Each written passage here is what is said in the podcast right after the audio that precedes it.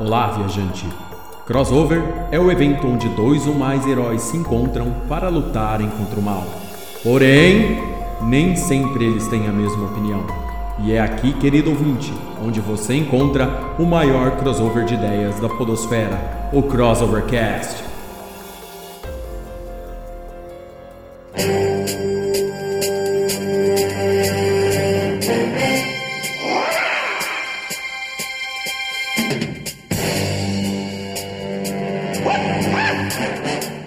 Olá, sejam todos bem-vindos a mais um Crossovercast, o podcast que é um crossover de ideias e faz parte do site crossovernerd.com. Eu sou Léo Palmieri e hoje, queridos ouvintes, nós vamos falar daqueles filmes que todo mundo gosta, mas geralmente nunca lembra dos nomes, que são filmes de luta. São os filmes de luta que marcaram a equipe do Crossover Nerd.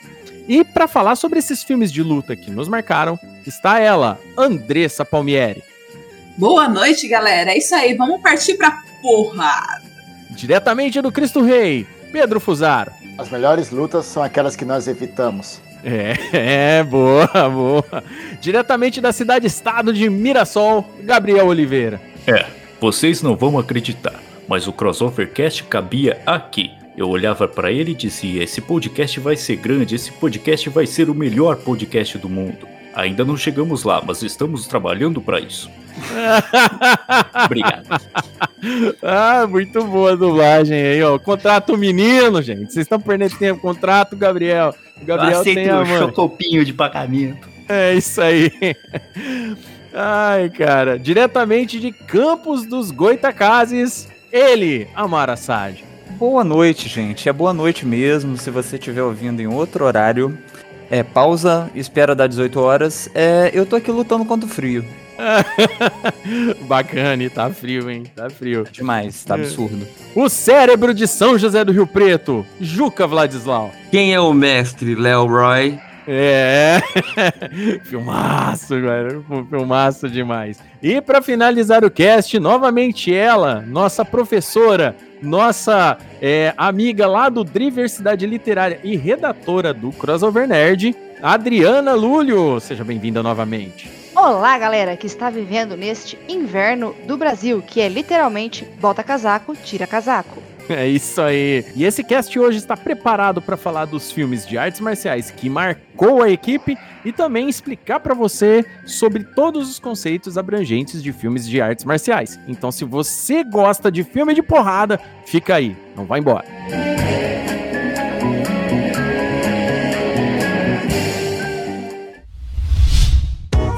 A iniciativa Podcasters Unidos foi criada com a ideia de divulgar podcasts menos conhecidos, aqueles que, apesar de undergrounds, têm muita qualidade tanto em entretenimento quanto em opinião. Por aqui você tem a chance de conhecer novas vozes que movimentam essa rede. Então entre lá no nosso Instagram, o arroba Podcasters Unidos, é só escolher e dar o play.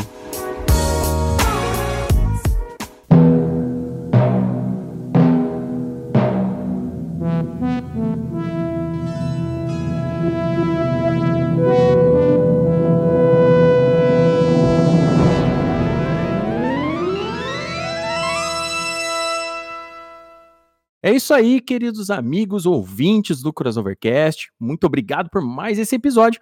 E eu gostaria de falar para vocês o seguinte: filmes de luta existem vários. Tem filme de luta muito bom, tem filme de luta é, galhofa, tem filme de luta meia boca, tem aquele filme que se disfarça de filme de luta, você vai assistir e o filme não é de nada. Acontece muito isso. Porém, hoje aqui no nosso podcast a gente vai falar sobre vários filmes de vários estilos diferentes, alguns filmes que muita gente às vezes acha que não é de arte marcial ou de luta, mas geralmente tem algum conceito. E eu vou explicar, né, eu, o Juca, que a galera, a gente vai tentar explicar para você alguns conceitos sobre filmes de artes marciais, porque não é deliberadamente os filmes não são jogados ali, acontecem algumas coisas para isso acontecer. E para isso, para a gente saber quem que é o primeiro a falar hoje aqui no Crossovercast, vamos fazer aquele nosso sorteio democrático. É, Léo, Léo, eu tenho um disclaimer pra fazer antes de mais Pode. nada. Pode fazer. É, algum ouvinte aí, ou vários, ou milhares, centenas, pode sentir falta de um filme específico, mas a gente tá proibido de falar dele.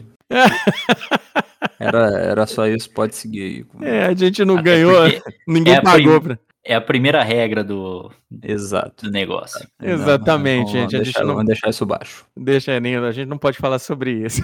Mas é assim, querido ouvinte, saibam que é, tem filme pra caramba, né? Então a gente vai falar de alguns filmes aqui e tomara que vocês gostem.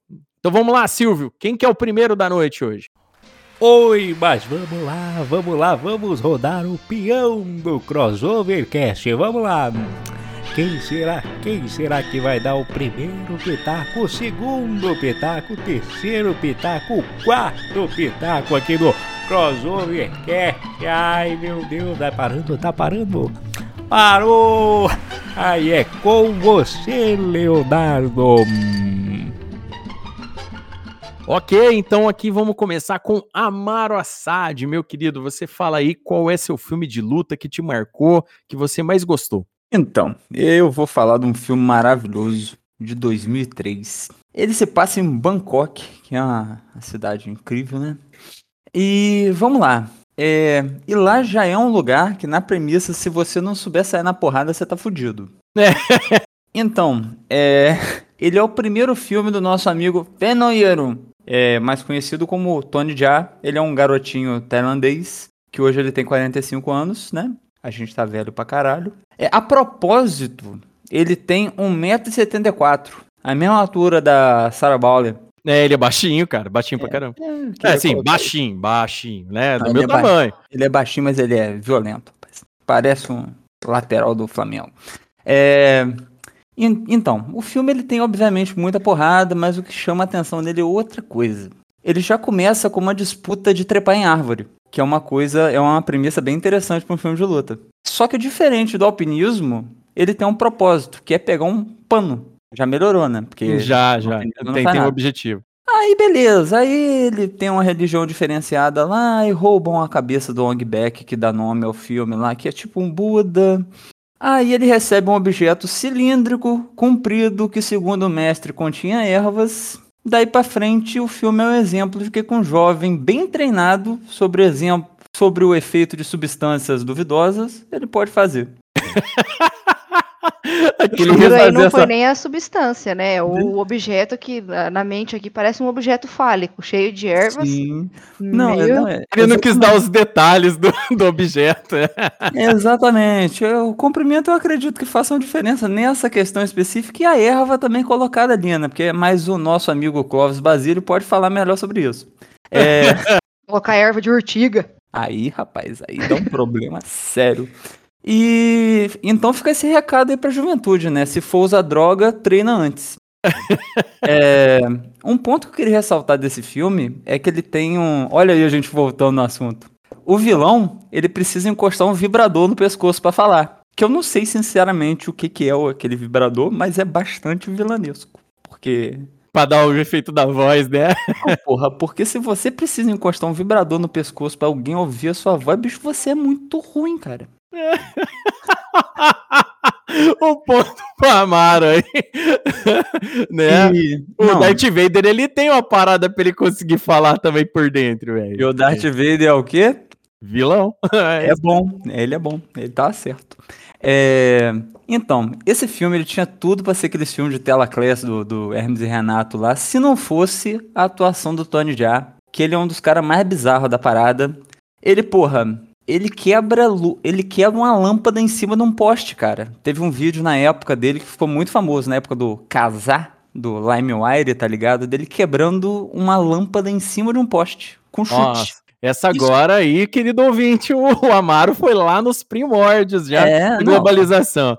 Eu sou, eu sou um senhor já, né, porra? E, porra, vamos combinar, né? Um cara que leva, que, que consegue quebrar uma lâmpada em cima de um poste, ele é um problema pra prefeitura da cidade dele. Ele pula bem alto, cara. Esse ele cara, pula ele é bem alto, é, uma vez- é três vezes o tamanho dele. Dá pra fazer a conta. Mas moral da história, é um filme maravilhoso e ele tá sempre correndo atrás da cabeça do Buda que foi assaltada e no final ele recupera, todo mundo é feliz, aí tem o 2, o 3, o 4 e o 5 e tá aí até hoje. É Mas olha, maravilhoso. essa história do Fala. cara dar altos pulos aí devia chamar homem pulga, porque pulga que pula não sei quantas vezes a própria altura. Né? Exato. ó, mas ó, saca só, o- o- isso daí, colocado. Essa, essa parada que o, que o Amaro comentou, o Tony Já, na verdade, quando ele surgiu, o Tony Já, ele começou uma nova era de filmes, né? Vale lembrar que, que existem várias épocas de filme de artes marciais, tá? Que vai, a gente vai falando aqui durante o quest. Mas o, hoje, se a gente tem filmes mais assim, que tipo Operação Invasão, se a, a gente tem filmes que nem o, o Undisputed, né? O Imbatível, com o Scott Adkins, onde a, os golpes têm efeitos bem pesados no cara, tem aquele, aquele tipo assim, você sente muito o impacto, né? Eles pararam, graças a Deus, eles não ficam usando aquela porcaria daquela câmera tremida que aquilo enche o saco num filme de luta, é por causa de um baque. Um baque trouxe de volta todo o quesito de, de violência que um filme de artes marciais pode ter e todo. E tipo assim, você vê que os caras, os golpes são muito contundentes no filme, né? Sim, Embora o sim. Amara, o Amara tenha explicado o, o mais um enredo, né, com relação à missão do moleque, vale lembrar que esse filme tem trocentas cenas de luta. O Tony Já é o dublê, ele não usa dublê, o Tony Já, ou seja, ele é igual Jack Chan no auge, ele mesmo faz todas as cenas de ação dele. O Tony Já, para quem não conhece aí, às vezes o querido ouvinte aí, às vezes assiste mais filmes mainstreams, já deve ter visto o Tony Já, por exemplo, no Velozes e Furiosos 7, se não me engano. Tem o Tony Já lá, ele luta lá com, com o Paul Walker dentro de um, de um caminhão em movimento, uma parada assim. E, E o Tony- e o Paul Walker morreu, então. Né, então quem ganhou foi o Tony Já. É assim, nossa, velho. Ele, ele também. pra quem não sabe. Ué, né? Meu Deus. E pra quem, pra quem não sabe, ele também aparecia muito no Pânico e no CQC, o Tony do Diabo. Não, ai, Gabriel. Ai, caralho. Ó, mas ó, o Tony Já, gente, ele ficou bem famoso hoje em dia. E o- depois do Tony Já, muitos outros caras aí, é, lá, por exemplo, que o Tony Já é lá da Tailândia, mas hoje a gente tem o Hugo, Hugo Ais, outros caras lá das, das Filipinas, caras da Indonésia, porque hoje o circuito de artes marciais de filme B, né? Porque eles consideram o Ombak esse filme como filme tipo, tipo B. Esses Mas filmes. que, mas eles- que bobagem, cara. é mas uma que bobagem. É, Então, mas é que nem eu falo, né? Infelizmente, a gente vive em outros tempos, né? Porque quando o filme de artes marciais era mainstream, né? Foi lá nos anos 80, naquele auge dos filmes de Brucutu, mas hoje, nem tanto, cara. Hoje a grande maioria, depois do fim, assim, da era kickboxer, tudo foi pra, pra tipo B grandão. Entendeu? Não, mas, Então, mas, mas, Léo, eu vou- falar um segredo da vida, cara. O segredo da vida é você fugir constantemente do mainstream, cara. Porque Não. quando você vê que você tá ganhando seguidor, que estão gostando de você, que as coisas que você assiste estão vendendo, tem alguma coisa errada. Não, cara, mas é Era- o. É, não, Era, faz sim. era só isso que eu queria colocar. Quando você. Queria- quando queria no fazer lan- uma- queria fazer uma observação antes que eu perca o timing aí, mas Vai além lá. de a gente elogiar o trabalho do Tony Já, né? Vale também destacar o trabalho do filho dele, o Tony Já Já. um ponto pro Juca. Aí, pela piadinha. eu cheguei a fechar as janelas todas aqui do computador. Que merda. Ai, caralho. Bacana. Alguém mais quer falar sobre um back? Ô, ô Amaro. Hum. Aliás, tá explicado porque que ele usava o- umas substâncias aí antes de, de ir pra luta. É, cara, ele. Era o, o Tony Jaa. Ai, velho, já.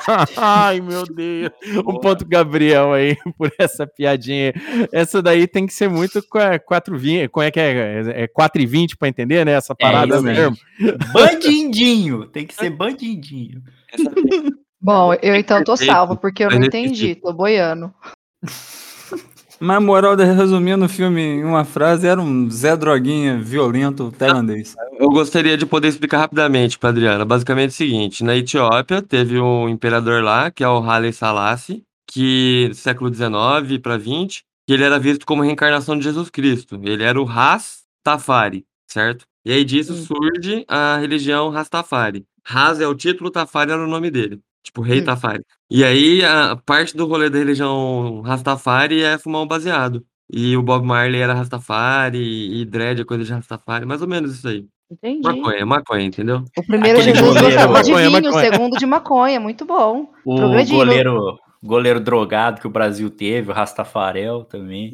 Tudo, da mesma laia. É, aquele bandido do Batman, Hazalgu. Inclusive é. aí, galera das artes marciais nas Olimpíadas. Do essa Brasil. foi boa, foi boa. Brasil, Jair Bolsonaro, quem for eleito do- da próxima eleição, quem quer que seja, tem que incentivar o uso de droga aí no Brasil pra gente ter mais medalha olímpica nas artes marciais, rapaz. Ô, louco. Uma coisa legal aí pra destacar do Ong Bak são as cenas de luta, né? Porque é, é, trouxe uma novidade os filmes de artes marciais, filmes de luta, pela, pela uma coreografia diferente, né? Mais aérea, é, e mais aérea, rápida e violenta, né? Diferente, por exemplo, daquela coreografia típica chinesa, que é muito aérea, ou, enfim, juntou vários elementos e, e, também um trabalho de câmera diferenciado nas cenas de luta, né? Aquilo uhum. que a gente vê acontecendo, por exemplo, nas, naquelas cenas de luta legais lá do Demolidor, etc., eu vejo o Ong Bak como um precursor desse novo estilo aí de artes marciais nos filmes. Excelente, Juca, é isso mesmo, cara. É, o, o Bak, quando, quando surgiu em 2003, ele deu um novo start em todo o estilo de, de, de se filmar filmes de luta, de, de se atuar é, com, com relação à coreografia, e, e é esse estilo que está se mantendo até hoje. Tanto é que você é, vê muitos filmes com o mesmo tipo de impacto, né? É, o, é uma pena que a grande maioria desses filmes hoje sejam tipo B, mas existem algumas produções de, de mainstream que acabaram adotando muitos desses conceitos. Quanto mais o diretor é entendido desse tipo de coisa, melhor a produção fica com relação a artes marciais, né? Como você bem citou aí, a, o seriado do Demolidor, que, que tem lutas excelentes, né, velho? Então faz todo, é, é, todo, todo o mérito começa ali em Ombak e outros filmes que depois vieram seguindo essa essa, essa leva de, de estilo, né? Esse conceito novo.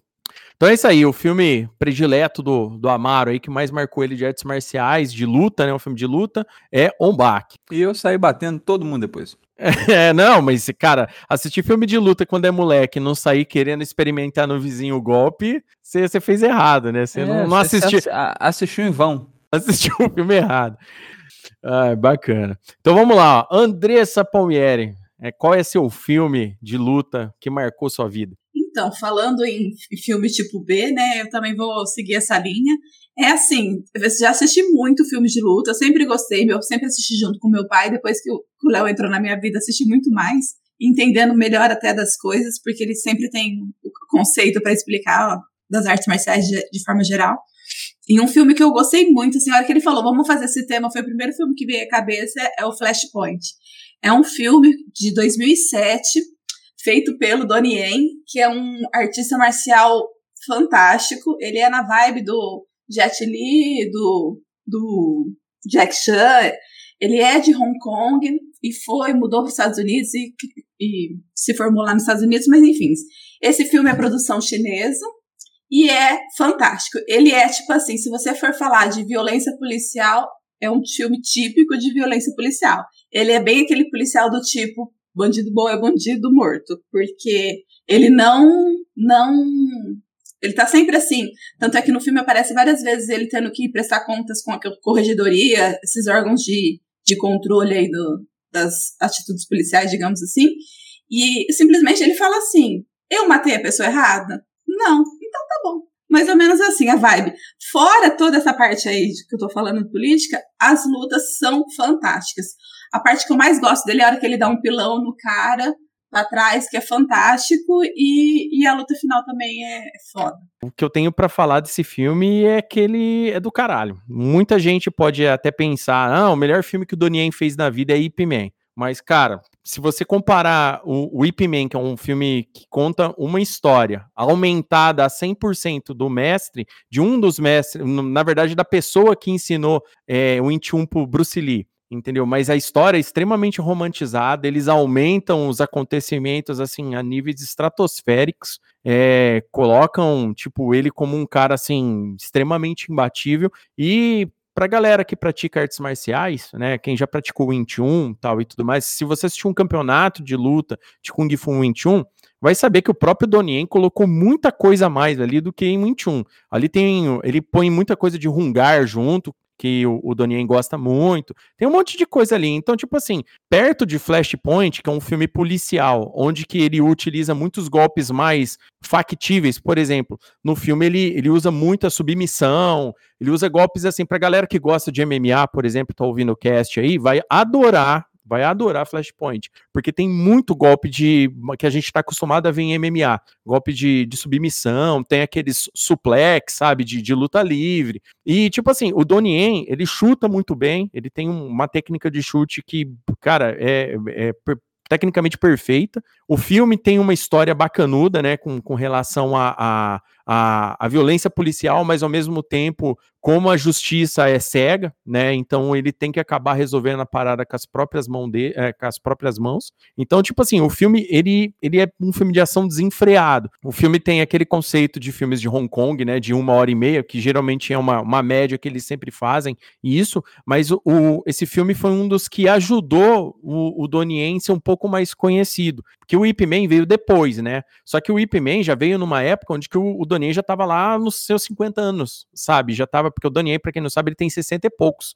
Mas se olhar o cara na internet, você fala que ele não tem, porque o corpo do cara é, o cara é super bem cuidado, é um artista marcial de muito tempo. E o Donnie ele faz filmes desde os anos 80. Então ele já participou de muito filme e tal e tudo mais e ficou famoso muito tarde. É isso que acontece. Mas esse filme aqui, eu também, é, assim como Andressa é, foi o que mais marcou ela, só que para mim também, dos filmes do Donnie eu acho que é o, que o mais bem feito, é o filme que eu mais gosto dele. Eu acho um, um, ótimo filme. Ele tem outros filmes bacanas, tipo Killzone e tal, e tudo mais, que segue essa linha policial. Filmes, tipo assim, policiais. O Donnie se sobressai muito bem, inclusive na atuação. Então, recomendo aí para quem é, nunca assistiu Flashpoint, porque esse filme é foda. Eu sou uma das pessoas que nunca assistiu Flashpoint, mas está na minha lista agora aí, porque eu fiquei bem interessado. É, eu também não assisti muitos outros filmes do Donnie Yen, eu assisti o, os filmes do Piman que ele fez, né? E eu assisti também aquele filme que ele fez, que ele é emo, meio gótico, sabe? Aham. Donnie Darko. Ah, Doni Darko. um ponto pro Juca aí pela piadinha aí, Doni Darko. Puta que pariu. Ai, vale lembrar que o Donnie é, lá no. O Donnie ele é muito fã do Bruce Lee né, para quem, o querido ouvinte aí saber, o Donnie ele é muito fã do Bruce Lee. Inclusive, é, existe um filme do, do Bruce Lee muito famoso que se chama Fúria do Dragão, que é, que é uma história bem conhecida, inclusive, né, daquele, daquele mestre que foi enfrentar os japoneses, aí foi desafiado por uma luta, envenenado, aí o aluno dele vem, que é o Shenzhen, e se vinga de todo mundo. O Donnie Yen, além de ter feito uma série de televisão sobre essa história, ele também tem um filme que ele continua essa história meio que finaliza ela, né? Então, tipo assim, ele é muito fã do Bruce Lee. É, o, O Daniel. Shiryu, o Shiryu tava nesse filme aí. o Shiryu. Por que o Shiryu tava nesse filme? Da, da Fúria do Dragão. um Só ponto queria, só Mara aí, queria colocar essa mesmo. É. Vale lembrar, querido ouvinte, é, que esses, esses filmes, né? Por mais que a gente fale aqui tipo B, a gente fala tipo B porque eles são difíceis de se encontrar. É difícil você achar um filme desse num streaming, a não ser que ele seja já tenha ido pro mainstream, tipo o Ip Man, que o Ip Man já é, já é um filme bem bem mais assim, né? Ele já tem uma produção muito melhor e tudo mais. Só que esse filme ele é legal porque ele é todo produzido, todo feito pelo, pelo próprio Donnie Yen. Então, quando o cara. É, eu acho que é o mesmo caso do, do. Quando o cara consegue ter todo o projeto na mão dele, ele consegue, desde a coreografia de luta, de, de treinar, de fazer todo, tudo do jeito dele, o filme sai muito melhor. Alguém quer falar mais alguma coisa sobre esse filme? Gostaram do trailer aí? Eu achei legal essa pegada de mostrar que muitas vezes a violência não tá só do lado do mal, tá do lado dos bons também. Espera-se que a polícia seja o mocinho, né? O policial seja o mocinho. E que muitas vezes a violência é caminho, sim, para a própria defesa. Não, bem, bem lembrado. O, o filme mostra esse tempo todo isso. Porque por mais que tenha os bandidos no filme, a gente quer que o bandido se dá mal tal e tudo mais, o Donnie Yen, ele faz o papel de um policial onde que ele tem problemas sérios psicológicos, tipo Batman mesmo, um cara que precisava de uma terapia urgente, um cara cabeça dura e, e tudo mais. E o filme tem, tem outros conceitos também que rola no filme, como um, um amigo dele que trabalha é, infiltrado no meio da, da tríade e tal. Então, tipo assim, o filme ele é bem legal. Uma curiosidade sobre esse filme é que o, o, o vilão final, né, o, o boss do filme, é o Colin Show. O Colin Show tem ele no. Ele é o cara que trabalha pra para aquela moça no, no, Matrix, é um dos caras que luta com o Neo, aquele chinês que luta com o Neo. É, eu acho que é o papel de mais, mais famoso do Colin Show, porque o Colin Show é mais conhecido no Oriente. Mas ele fez muitos filmes muito assim, de, de, artes marciais bem legais, entendeu? E o filme tem, tem aquele, aquela vibe John Woo dos anos 80, sabe? É, perseguição de carro, tiroteio, cenas de luta é, que o, não tem corte de câmera, sabe? É, as porradas pegam. Vale lembrar, querido ouvinte, que filmes na China, a grande maioria das pancadas pegam, tá? Eles treinam o corpo, eles treinam o esquema, os dublês já treinam para levar porrada de verdade. Então isso daí dá um pouco mais de veracidade, entre aspas, aí pro, para cenas de luta. Não sabia disso aí, não. Tô com dó do povo que grava É, lá. É, não, lá os, os stuntmen de lá, né, aquele, os, os dublês lá, de, lá na China, a parada é tensa, velho, os caras lá é, toma porrada, que é uma beleza, eles são bem treinados. Já já depois a gente vai falar de um filme aqui, aí eu ponho aqui uma, só um, uma cena de luta pra vocês verem como é que os caras se quebram todo. É, e só pra deixar claro, assim, na verdade, ressaltar que tem muitos artistas marciais que não usam dublê, igual o caso do Jack Chan, por exemplo. É, e, e é, fez muito filme gravado lá. Ou seja, os caras, além de ser muito bom atuando, também são muito bons na porrada também. Assim, tem um corpo muito saudável para aguentar tudo isso. Bacana. Então, um filme escolhido pela Andressa é Flashpoint do Donnie de 2007. Olá, viajante! Está gostando do Crossovercast de hoje? Que bom! Então, aproveita e compartilha com seus amigos nas suas redes sociais, para sua família, para aquela pessoa que tá precisando dar boas risadas, ou aquele amigo que adora quadrinhos, filmes e séries. O Crossovercast é lançado quinzenalmente e traz sempre o melhor crossover de ideias da podosfera. Não se divirta sozinho, compartilhe!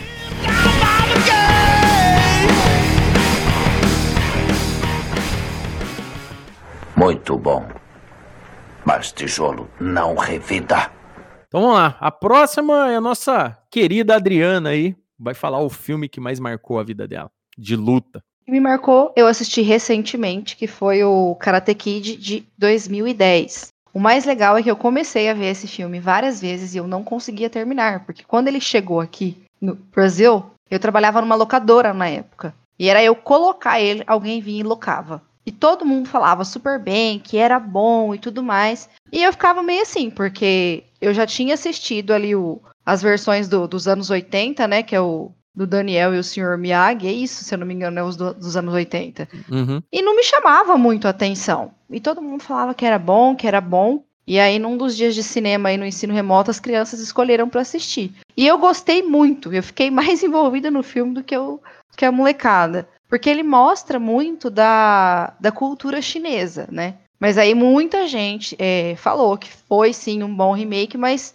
desceu além em outras coisas. A primeira coisa que eu achei muito estranho é que eles falam tanto de retratar é, a cultura chinesa nesse filme, só que ninguém da produção, da direção, da parte de roteiro é chinês. O único chinês ali é o Jack Chan. E eles acabam trazendo isso. Um, uma das coisas que ficou muito marcada foi o a China para turistas, né? Eles quiseram mostrar no filme o que um turista conseguiria ver ali é, dentro do, da cultura chinesa. E o, a luta desse filme, na verdade, não é mais o karatê, né? Tanto que na China ele recebeu o nome de Kung Fu Kid, porque é a luta que é levada ali. Foi escolhido Kung Fu porque eles queriam mostrar essa roupagem aí da, da cultura chinesa. E eu achei assim o filme muito bem feitinho, mas um ponto assim que me incomodou, né, hoje com o esclarecimento que a gente tem aí, se você pensar um filme de 10 anos atrás, 11 anos atrás aí, as pessoas não tinham a,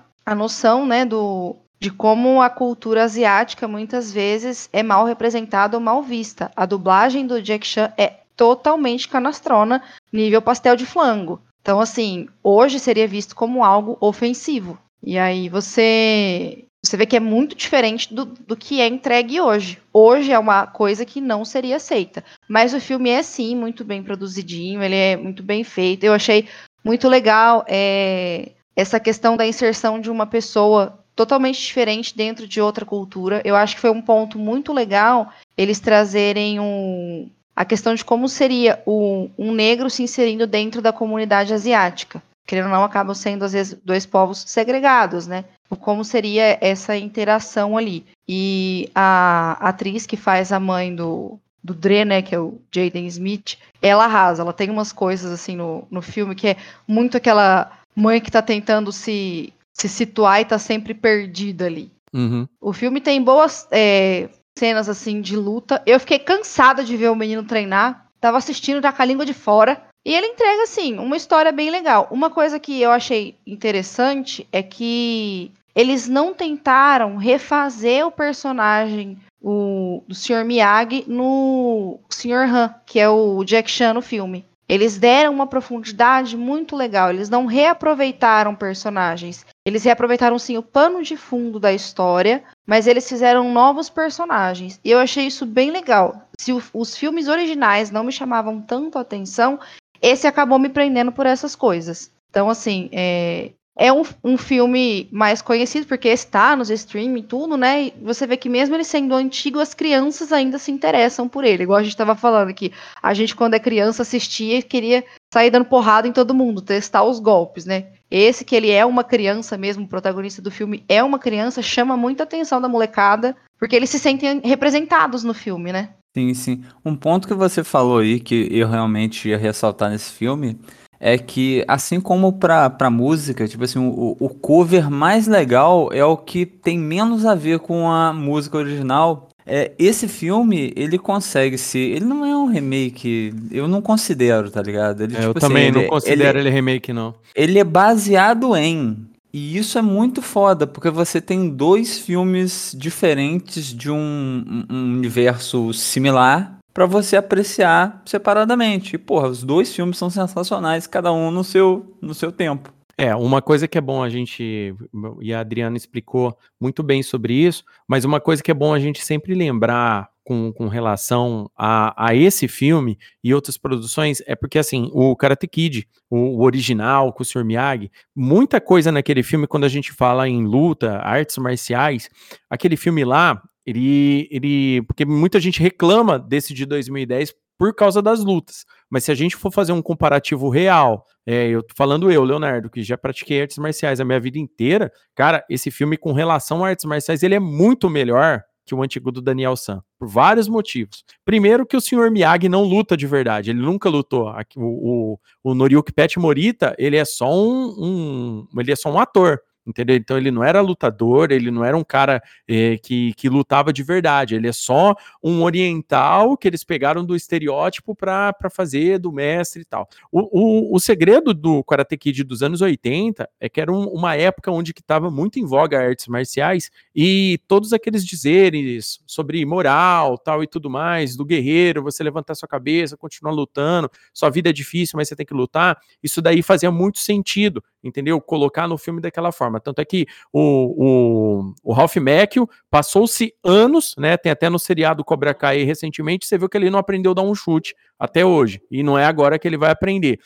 Em contrapartida, o ator que fazia o Johnny, por exemplo, né? Que era um- o vilão, ele sabia lutar e sabe lutar até hoje. Então você já percebe uma diferença nos caras com, com relação a isso. Agora, esse filme em específico de 2010, por mais que seja Kung Fu, por mais que seja. O filme, ele tá. Ele tem. Ele não dá nem pra chamar de remake, porque é tecnicamente outro filme mesmo. É, é lógico que ele usa aquele negócio do menino que precisa de uma ajuda, precisa de um mestre, alguém, um- aquela visão masculina na vida dele, né? Que é, um, que é meio que estereotipado, se você for para pensar, né? É, você, ah, do tipo, ah, faz falta um, um, um homem na vida de alguém. Não, não faz, mas ali no filme quis dizer que era uma pessoa, né, mais sábia, que podia explicar para o cara. É, um menino, é, os conceitos de você viver melhor, de você você aprender uma arte marcial, de você defender a si mesmo, defender as pessoas que você ama e esse tipo de coisa. E o filme é muito bonito porque ele, ele trata da amizade dele com a menina, entendeu? Ele indo conversar com o pai da menina, sabe? É umas paradas muito puras, sabe? De criança mesmo. E o É filme. da amizade dele com o Sr. Han, né? Exatamente, é Porque- uma parada bem pura, na verdade. O Sr. Han é só o zelador dali de onde ele tá morando e ele parece ser um cara todo alheio à realidade, aí vai cavucando. Um dos pontos que o pessoal é, fala muito nas resenhas e tudo, né, da, que você encontra na crítica do filme, é que em comparação à versão dos anos 80, o mestre ganha é, uma humanização maior. Porque tem a figura do mestre, mas ele tinha ali, era o mestre. E ali não mostra que ele tinha uma família, que ele tem uma história por trás. Outro ponto que me tocou bastante é que nesse de 2010, né, o, grupinho rival tem um mestre que usa da arte marcial para violência, que ele fala de não ter misericórdia, que você não deve tratar o seu inimigo com dignidade, o seu oponente, e mostra a diferença que esse mestre faz no tratamento com os alunos.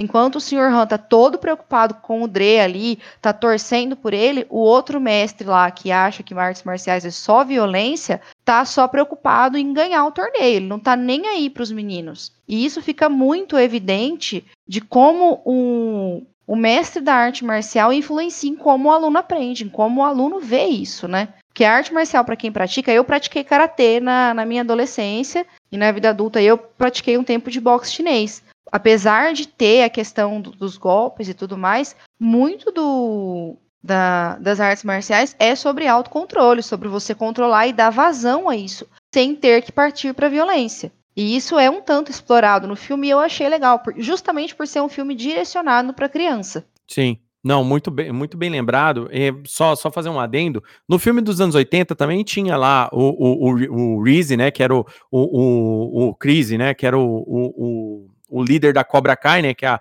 academia do mal, né? Entre aspas, né? Do, do, do, do filme original. Que ele tinha esses conceitos também. Só que isso daí que você falou com relação a trabalhar o Sr. Han, trabalhar o mestre, tudo isso daí, em um filme só, do de 2010, ele consegue dar toda essa profundidade sozinho. Pra gente entender melhor o Sr. Miyagi, por exemplo, a gente só entende no segundo Karate Kid, com todo, toda a vida dele, é, como, como um todo, a gente só entende com, no segundo filme, por exemplo. E no terceiro filme a gente entende um pouco mais do Chris. Só que só com a série de TV que eles aprofundaram tudo isso, sabe? Então, tipo assim, é, o, esse filme de 2010 ele tem essa vantagem. Um outro detalhe desse filme de 2010 é que ele, ele pega muitos conceitos do Kung Fu clássico, né? Quando a gente fala Kung Fu clássico, eu não tô falando daqueles do Kung Fu dos anos 70 dos filmes Shaw Bros, né? De Kung Fu é, é, tradicional. Eu tô falando daquele, daquela parada capa-espada que tinha nos anos 50 de Kung Fu, né? Quando começou-se aquele Kung Fu com magia, wuxia tal, que é aquela cena do, da, da moça hipnotizando a cobra, aquela parada toda. Porque o filme, por mais que ele não seja, é, muita gente, não seja um remake, ele faz muitas homenagens ao filme de, dos anos 80. Uma dessas homenagens é o golpe final do menino. Só que ele, para não falar que ele pegou aquele golpe da garça que o Daniel San dá no final, no final ele pega o conceito da cobra que ele vê lá no meio do filme que você acaba esquecendo e você só se lembra no final quando ele faz aquela parada da cobra para dar o golpe. O vale lembrar também uma curiosidade para vocês, esse filme ele tem dois finais, tá? O filme, o final que vai para o cinema é um, mas se você for na internet você vê o segundo final, onde que o mestre lá dos meninos resolve lutar com o Sr. Han, ataca o Sr. Han no meio da, da luta depois que o Drill ganha, e aí eles começam a ter que lutar, aí eles têm que lutar no final. E aí, inclusive, o Jack Chan depois no final da vitória faz aquela famosa cena de faz que vai dar um golpe final no cara e dá aquela piadinha de apertar o nariz, igual o Sr. Miyagi faz no, nos filmes. Então, tipo, é meio que uma homenagem. Mas por, pelo filme ser direcionado a crianças, né? Eu acho que eles preferiram um final onde que fica tudo bem, que ninguém sai mais é, brigando depois da luta final. Bem bacana. Ó, eu tenho um protesto só a fazer sobre esse filme, que é o seguinte, cara, os tradutores aí perderam a chance de dar o nome do filme para Um Maluquinho no Pedaço, cara. Foi uma grande. Oh, meu Deus do Meu céu. Deus. Outra coisa também muito Ah. importante aí, é, eles já estão preparando um novo remake. E dessa vez vai Hum. se passar em Porto Alegre, no Rio Grande do Sul. É o Karate Kid. Outro Esse- ponto pra ele. e você sabe qual ia ser o nome do filme se ele tivesse apanhado muito? Qual? Um maluco em pedaços. Ai, mais um ponto pra vários. Vocês estão on fire hoje, hein, gente? Ô, Juca, lembrando que vai ter uma outra versão não feita para crianças, vai se chamar Karate Kid, mas o ator principal vai ser o Clóvis Basílio. Caraca, velho. um ponto pro Gabriel aí depois dessa também. Meu Deus, essa piada já veio pronta, como é que eu não vi? Como é que ele nunca lançou esse filme, cara? Você viu, cara? Né? Perdendo chance, perdendo dinheiro. É aqueles caras que perdem dinheiro e não sabe por quê. Não, eu, eu, tenho, eu tenho um comentário sobre Karate Kid no geral. Aquela garcinha no final eu não aguento, não. cara. Do, do, do, do- dos anos 80? É, não aguento, não aguento, não. Não, é, o filme, o filme em si- é, é que nem eu falo. O- o- ele é um filme que move muito a nostalgia de todo mundo, você tá ligado? É, tanto é que a série e o Cobra Kai tá fazendo um puta sucesso. Mas quando a gente leva pro âmbito de, de comparar o filme um, um com o outro, cara, o- esse filme de 2010, por mais que eu eu sou muito nostálgico e goste do original, eu sou obrigado a concordar que esse de 2010, ele é melhor produzido, ele é melhor tudo. Não, Entendeu? sem dúvida. Ele sem só dúvida. não tem, na minha opinião, uma trilha sonora melhor, porque a trilha sonora do- dos anos 80 é incrível. E por que não me chamaram? não chamaram Queria- você? Queria deixar claro, se tivessem me chamado, alguma coisa poderia ter dado melhor. Então, beleza. Então, o próximo da lista sou eu aqui, ó. Vou falar meu filme predileto. Eu já falei isso em outros casts, né? Inclusive no, no nosso cast sobre vilões, né? Os maiores os vilões de cinema que nos marcaram. O vilão que eu falei é desse filme, né? Então, é o filme que, que mais me marcou, né? Que, que fez o Leonardo é, começar com artes marciais, é, se, se interessar por, muito por isso e, e não largar mais nada sobre artes marciais até hoje, é o Grande Dragão Branco, de 88, o famoso filme do Van Damme, né, o, o, provavelmente o maior filme da carreira do Van Damme.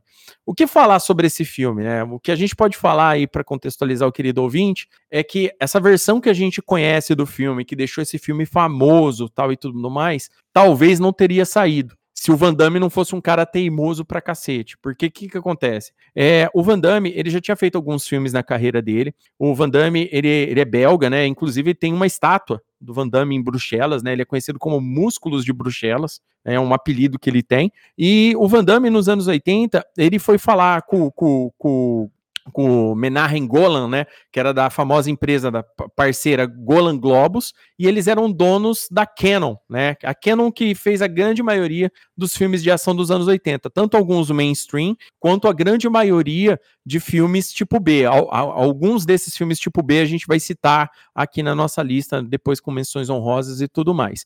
E a Canon ficou muito famosa porque a Canon era focada em filmes de ação e tudo mais. Quando o, o, o o Van Damme é, se apresentou para o Menahem Golan, ele se apresentou chutando a cara do cara, mas sem acertar, óbvio, né? Mas dando chute, golpe, impressionou o cara e falou assim: não, beleza, vamos fazer um filme. E quando eles fizeram todo o filme, mas eles tinham um, uma outra visão de direção pro, pro que eles queriam pro filme e tal e tudo mais. E o corte original do filme era muito ruim.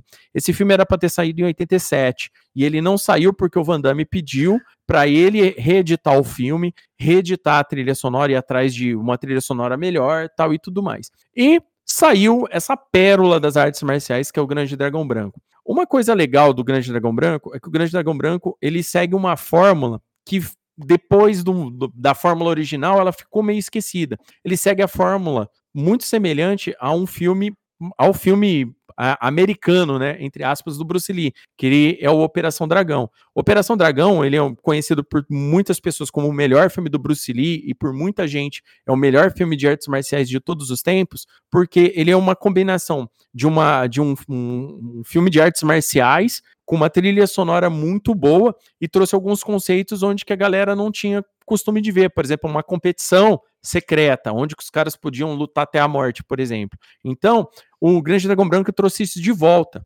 um, a parada de um, de um, campeonato secreto, num lugar fechado e tudo mais. Ah, Léo, mas teve outros filmes antes que fez isso? Teve, mas nenhum deles conseguiu ter o mesmo, é, não, não teve o mesmo alcance, não conseguiram sair né, é, para o mainstream como esse filme saiu. O, vale lembrar que o, que o Van Damme, né, ele, é, no auge dele de carreira, ele, ele, é um cara bonito tal e tudo mais, né, o, o, Van Damme, a bunda do Van Damme aparece em tudo quanto é filme dele e tal, então, tipo assim, a mulherada ficava louca, os, cara, tinha, os caras gostavam de ver os golpes do Van Damme, o, o estilo plástico dele lutar chamava muita atenção, e o roteiro desse filme, por mais que seja datado para os tempos de hoje, para a época, ele era muito diferente. Juntando com uma trilha sonora absurdamente foda, o filme tinha muitos atores e amigos do Van Damme, coisa, gente que já lutava e que o Van Damme conhecia, e que depois são caras que aparecem em outros filmes do Van Damme. Por exemplo, aquele lutador o Paredes, que é aquele cara que o Chong Li, né, que é o vilão do filme, quebra a perna e dá aquela fratura exposta, é o mesmo cara que lá no próximo filme, no Kickboxer, faz o Tong Po que é um outro vilão fodão dos filmes do, do, do, do, Van Damme. Então, e esse filme tem toda aquela parada do treinamento ninja e tudo mais. Inclusive, esse filme é baseado, no, até então, era baseado numa história real contando a história do Frank Dukes, que é um cara que diz que era agente da CIA, que aprendeu a, a arte é, do, de, de, de, ninja, né? Que é de ninjutsu tal, aquela parada, mas é tudo mentira, gente. Esse cara já foi desmascarado. É um charlatão.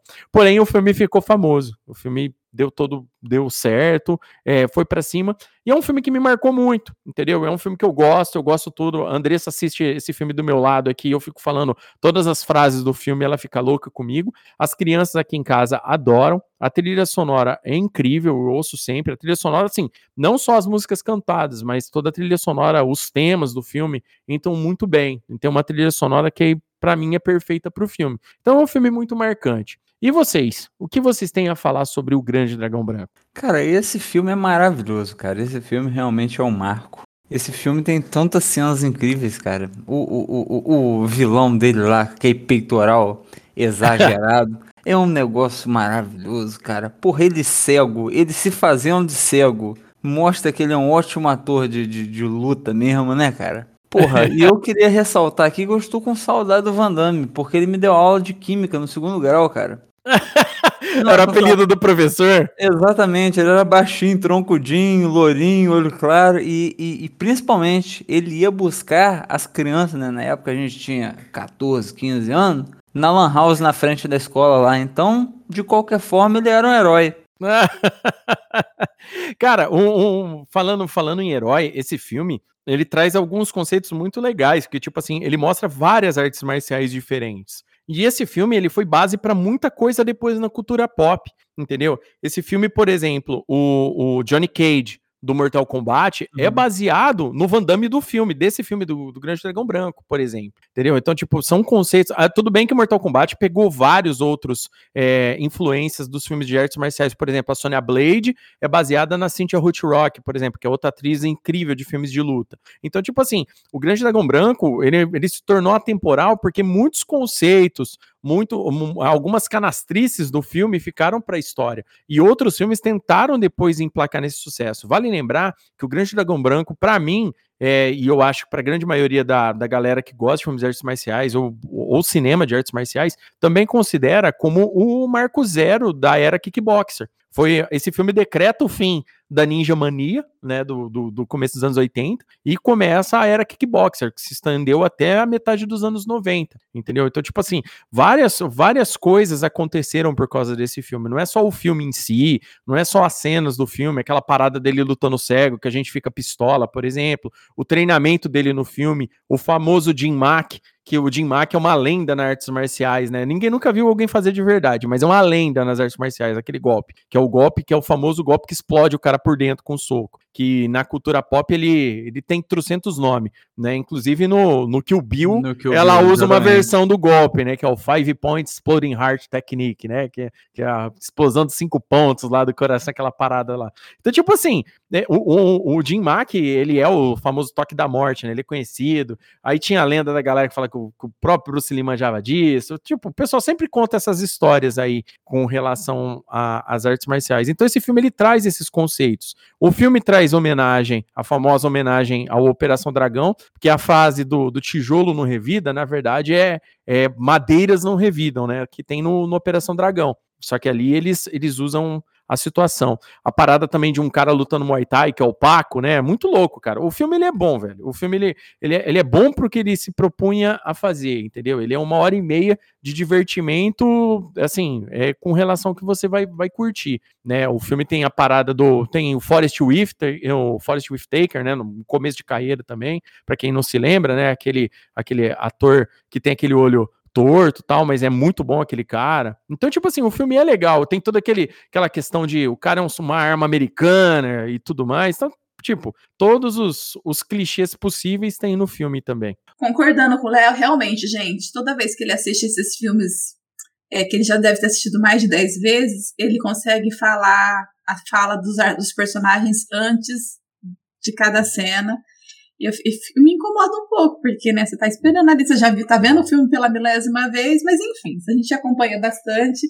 O Léo gosta muito, as crianças também aprenderam a gostar, porque é, o lance de competição acho que ativa uh, o instinto humano de, de, de, alguma forma, né? Então acho que todo mundo curte uma competição.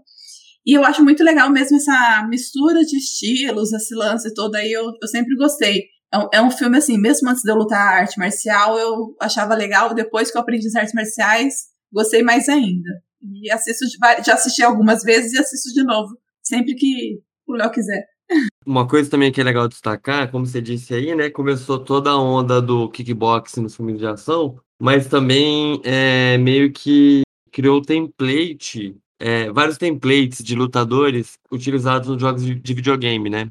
É, se você pega, por exemplo, o Samurai Shodown, o, tem o caminhoneiro, igual tinha um amigo dele que era caminhoneiro, sabe? É, o cara do Kung Fu, o chinês fortão. é, o- a diversidade de artes marciais, né, que você começa a ver nos jogos de luta também. Então, acho que foi um marco na cultura pop muito forte, que, que chegou, a- a- a- foi além do cinema, passou pelos videogames e foi muito além. É, fora o que o arquétipo, né, do, do, do, do Frank Dukes ali no caso, foi reutilizado em vários outros filmes, né? Os caras pegavam, é, depois dali pra frente, o que tinha de filme de, de competição secreta, inclusive, pra quem não sabe, o Grande Dragão Branco tem duas continuações não oficiais, tá? Ele tem dois filmes com aquele é, é, Bernard, não sei o que, eu não lembro o nome desse ator. É um ator muito bom, tá? Tem ele em Aves de Rapina, ele fez vários filmes de luta, Matrix tal. Ele é um, um dos capangas, um dos agentes antes do agente Smith englobar todo mundo. Esse, esse cara é muito bom também, ele fez vários filmes.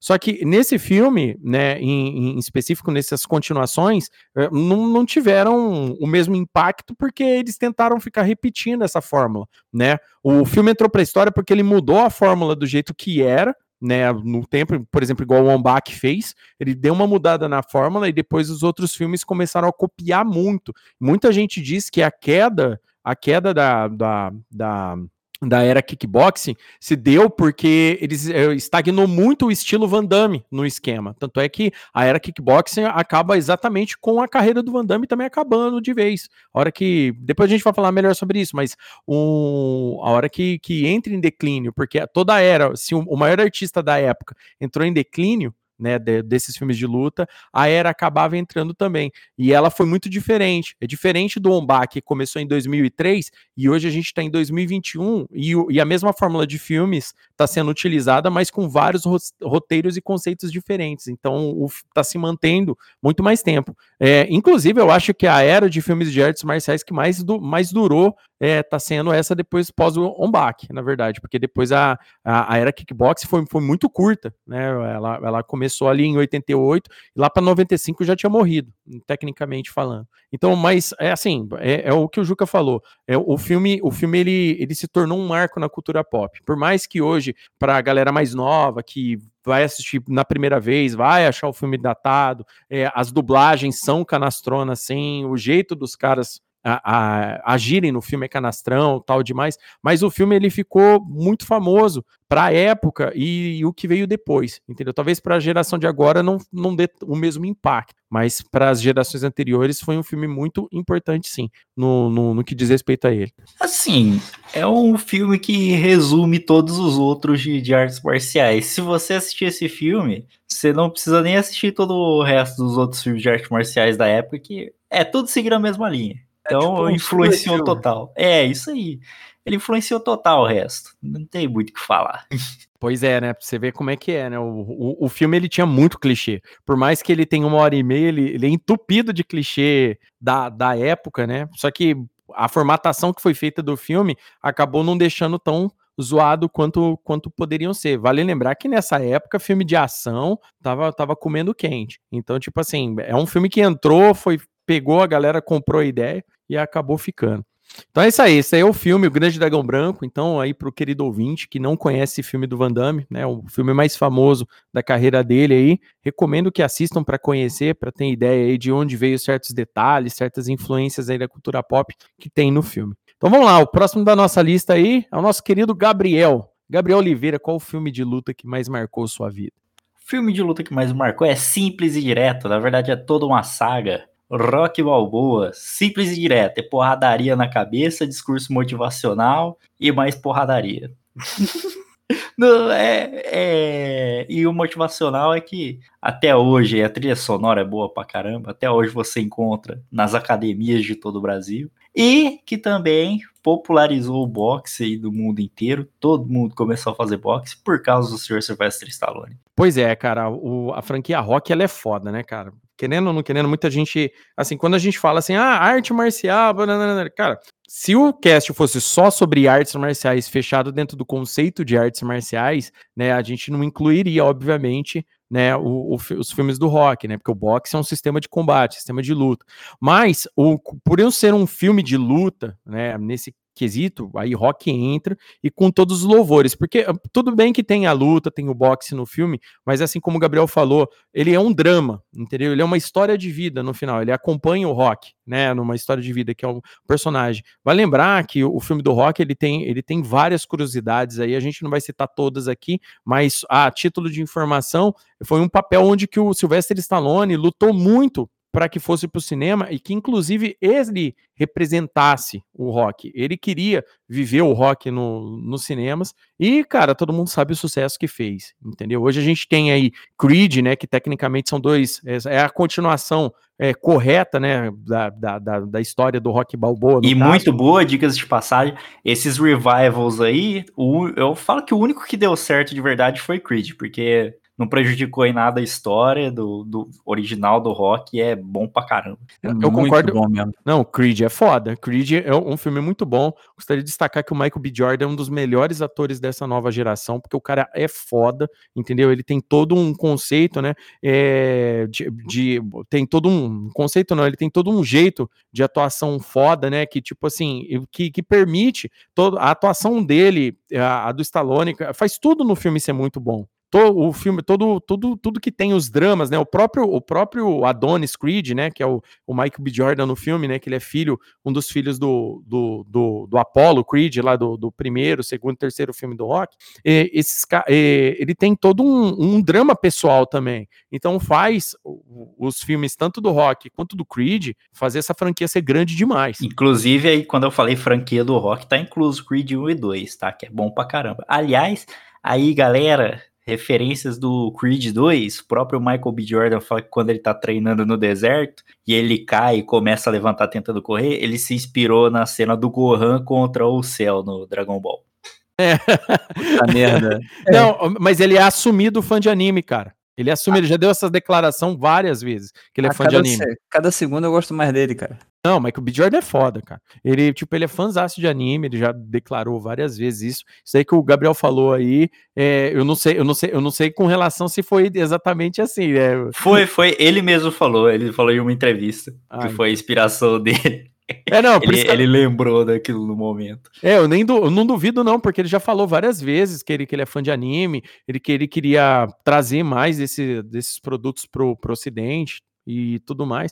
Cara, é foda, cara. Uma, uma ótima referência. para quem nunca assistiu filmes do, do, do rock aí, eu acho muito difícil, porque hoje mesmo a galera mais nova que, que gosta de embrenhar aí no cinema acaba caindo nos filmes do rock, porque e são galera, bons dramas. E se já foi na academia, já viu a montagem do rock treinando, então tá valendo também. É. Não, e, e outra coisa que o Gabriel falou que é foda trilha sonora, a gente já fez aqui, querido ouvinte, um, um especial só falando sobre trilhas sonoras aqui, né? Um, tem um, um, episódio do Crossovercast só sobre trilhas sonoras.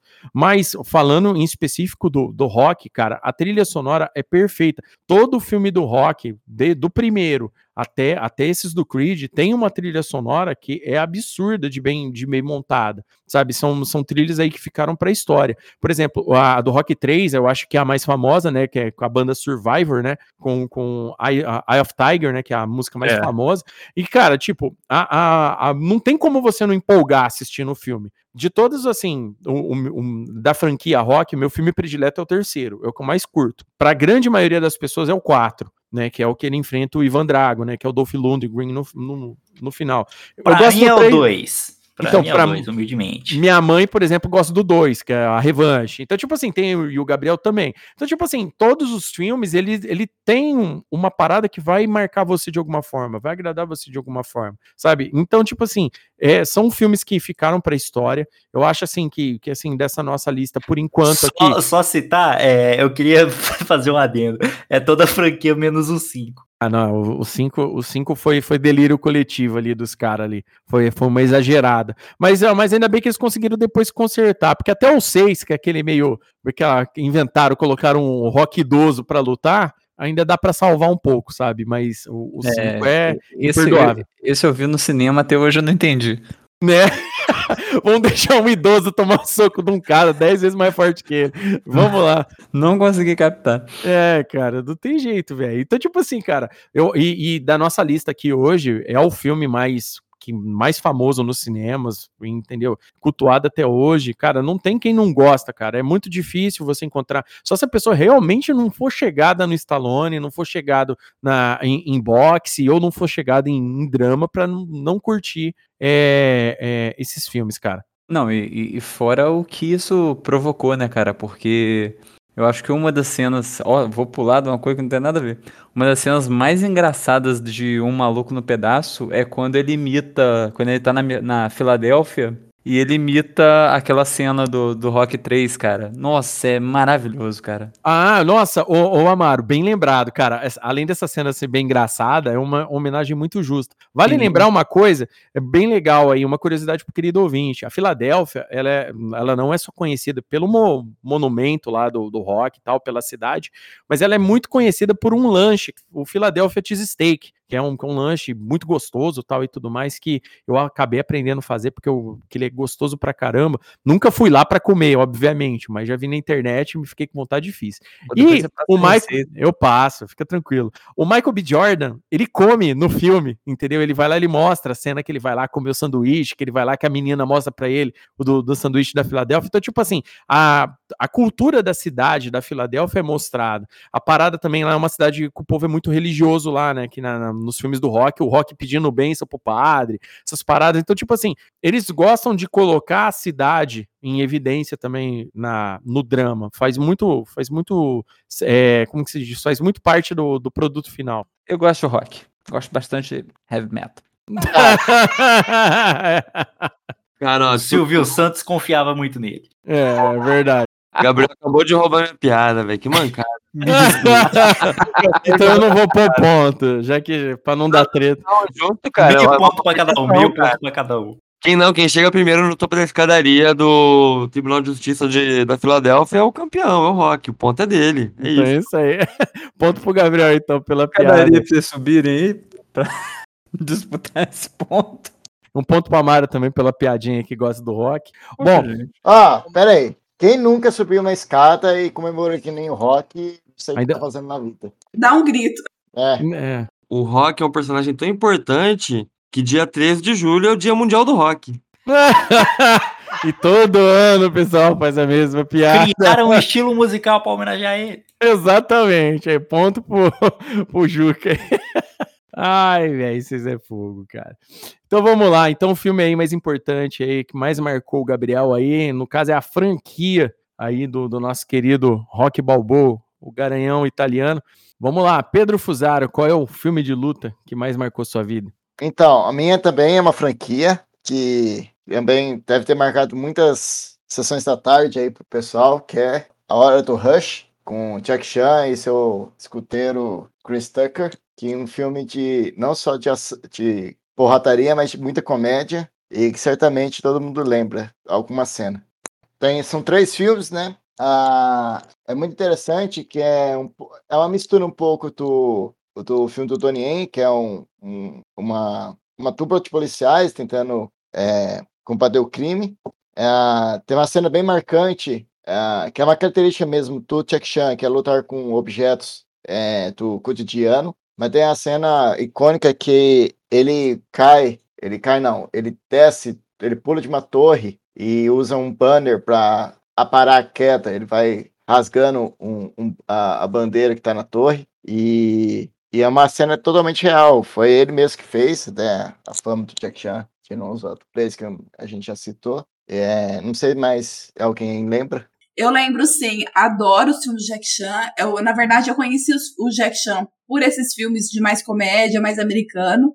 Depois que eu namorei, começamos a namorar com o Léo, tudo, eu descobri que o Jack Chan tem uma infinidade de filmes é, chineses que são muito mais de luta do que comédia. Na parte de comédia entrou mais na, no, no mundo americano. E tanto é que virou mainstream. E isso acho que deu leveza né, à luta e conseguiu atingir outros públicos. Mas assim, eu adoro a parte que ele luta muito bem, ele, o fato dele não usar dublê, o fato dele, assim, a parte mais legal, acho que da luta dele é a utilização do que ele tem na mão, de toda a situação para para bater ou para se defender, enfim, ele, ele utiliza do que tem disponível ali no momento para se, se virar. Eu acho que essa é a parte mais legal das lutas dele. Uma coisa legal também do filme é a, a atuação do Jack, né? Porque uma coisa muito legal uh, de se falar sobre o Jack Chan, o Jack Chan, ele, ele é um ator nato. Assim, ao contrário de outros atores de artes marciais que, que até atuam, mas não são tão bons, é tipo assim, com, com relação a se expressar melhor, é, por exemplo, eu posso dar o próprio exemplo do próprio Donnie que a gente falou. O Donnie é, é um ator legal, ele faz as cenas, ele tal, mas ele não é tão bom quanto o Jack Chan. Vale lembrar que o Jack Chan, ele vem da ópera de Pequim, então ele, ele já teve uma criação toda relacionada à atuação. E a ópera de Pequim, é, e a ópera de, Pe, de Pequim, é, o treinamento é muito duro de artes marciais lá dentro. A parte de acrobacia, a parte de luta é muito tensa lá dentro. Então, tipo assim, eles ficavam um dia sem comer se não conseguisse fazer alguns movimentos quando eles eram crianças. Então, tipo assim, tinha, tinha muito desse tipo no, no, no estilo de luta deles. Isso, quando chegou nesse, nesse filme que, se a gente for parar para pensar, já é um dos últimos filmes que ele fez sem usar dublê, né? Porque ele já estava um pouco mais velho. Mas a, a, interação e a atuação dele junto com o Chris Tucker no filme, que também é muito boa, diga-se de passagem, eu acho que esse filme não seria só tão bom se não tivesse o Chris Tucker junto fazendo a dupla com ele, porque o cara é incrivelmente engraçado. Esse filme não seria tão bom quanto ele é. Mas é assim, desses filmes americanos que o Jack Chan fez, com certeza essa franquia e esse filme ainda são os melhores no meu ponto de vista. Eu só queria ressaltar aqui, como a gente havia falado antes dos dublês que, que os filmes chineses são feitos para pegar muitos dos, dos dublês que atuam nesses filmes saem da ópera de, de Pequim, que é a mesma escola onde o Jack Chan foi Sammo Hung que treinou junto com o Jack Chan. O Sammo Hung treinou com o Jack Chan e o Embial também, os dois são de, dessa época. o Chris pede pro Jack Chan usar a carteira de identidade deles para se passar por ele. Aí é, é isso aí. Sim, pode porque ele é muito baixo. Ah, eles cantam aquela música do, do Beast Boys também, né, cara? É da hora pra caramba. Esse filme é bom, cara. Ele é desses filmes americanos aí do, do, do, Jack, né? Americano nem tanto, né? Aquela coprodução americana com produção de Hong Kong, é, eu acho que é um dos, dos mais, do, dos mais que mais deram certo e, e, que, que entrou bem, assim, sabe? O Jack Chan tava, tava bem na época tal. Então foi muito bom esse filme aí. Muito legal. A, a franquia aí, A Hora do Rush. É, tem uma cena também muito boa da Hora do Rush, né? Do, acho, não lembro se era do primeiro ou, ou de uma das sequências, que o Chris Tucker ele entra no numa academia de Kung Fu, né? E tem um mestre lá.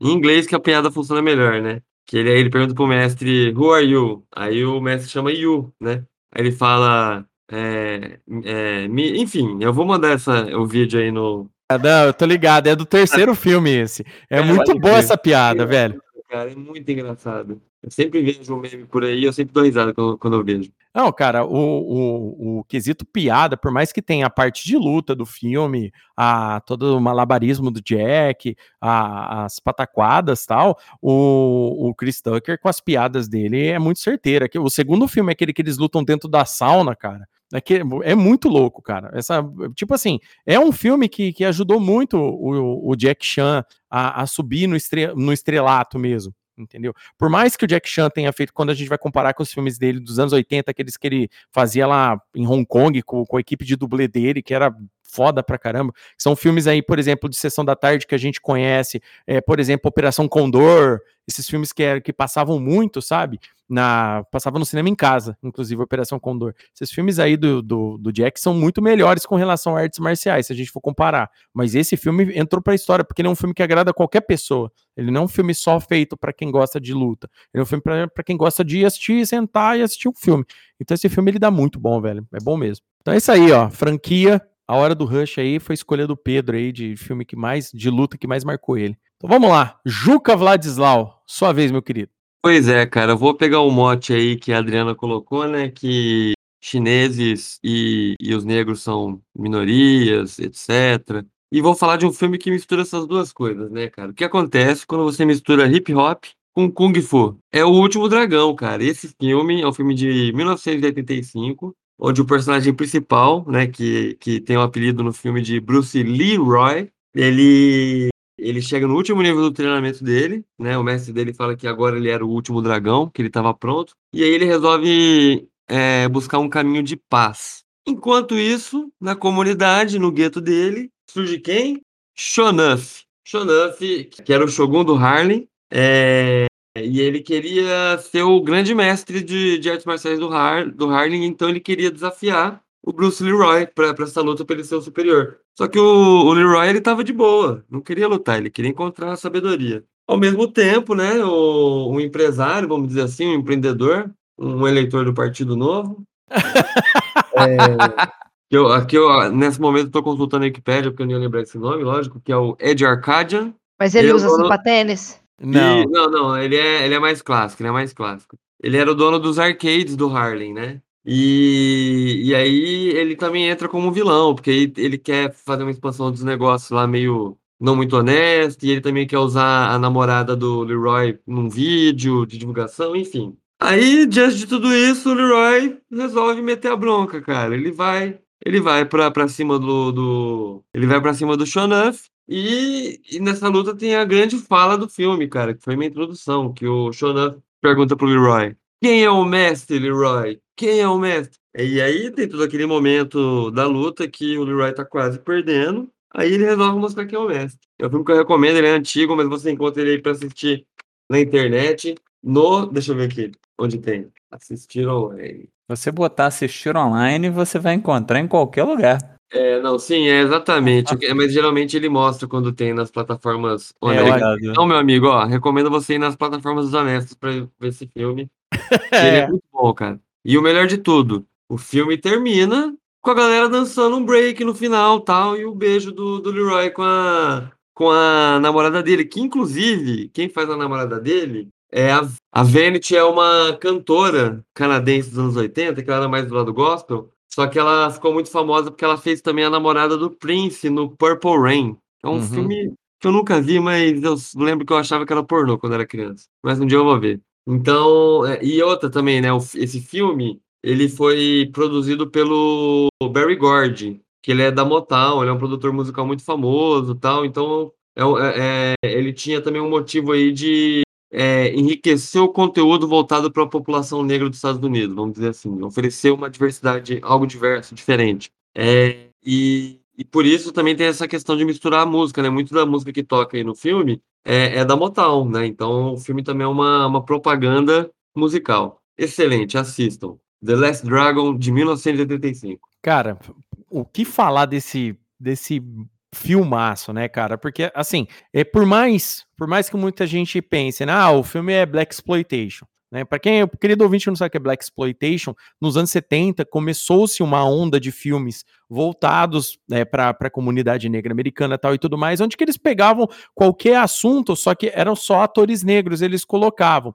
E eram vários assuntos, era, era filme de ação assim pra caramba. Só que era muito estereotipado. E, e- e esses estereótipos, hoje, a galera né, entende que, é, que até reforçava um pouco o racismo tal e tudo mais. Mas isso era muito utilizado no, no meio dos anos 70. Um, um ator muito famoso dessa época Black Exploitation é o famoso Jim Kelly, aquele lutador de artes marciais que tem inclusive no Operação Dragão, é um dos caras que invade a ilha junto com o Bruce Lee lá, por exemplo.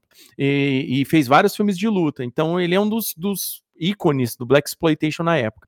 O Black Exploitation meio que morreu no começo dos anos 80. Só que em 85 saiu esse filme. Bem lembrado pelo Juca, a, a Motown eh, cedeu né, pro, pro, pro filme vários dos artistas, muitas músicas dos artistas que faziam parte dessa gravadora na época. O curioso sobre o Último Dragão é que esse filme, além de tudo, ele tem muitas referências, muitas e muitas referências. Por exemplo, o Ed Arcadian, né, que é o, o vilão do filme, ele é completamente baseado no Lex Luthor. Inclusive, ele é careca, usa usa, usa peruca, né? O, o, o do, do filme do Richard Donner, né? De 78. Um outro detalhe muito legal é que o filme mistura as culturas chinesa e americana ao mesmo tempo. Isso era muito comum nos anos 70 e 80, porque os produtores, quando iam produzir filmes relacionados a artes marciais, eles não estavam nem aí nem aí para mostrar para o americano a diferença de alguma coisa, porque era tudo estereotipado. Inclusive tem uma cena no filme onde que o Bruce Leroy precisa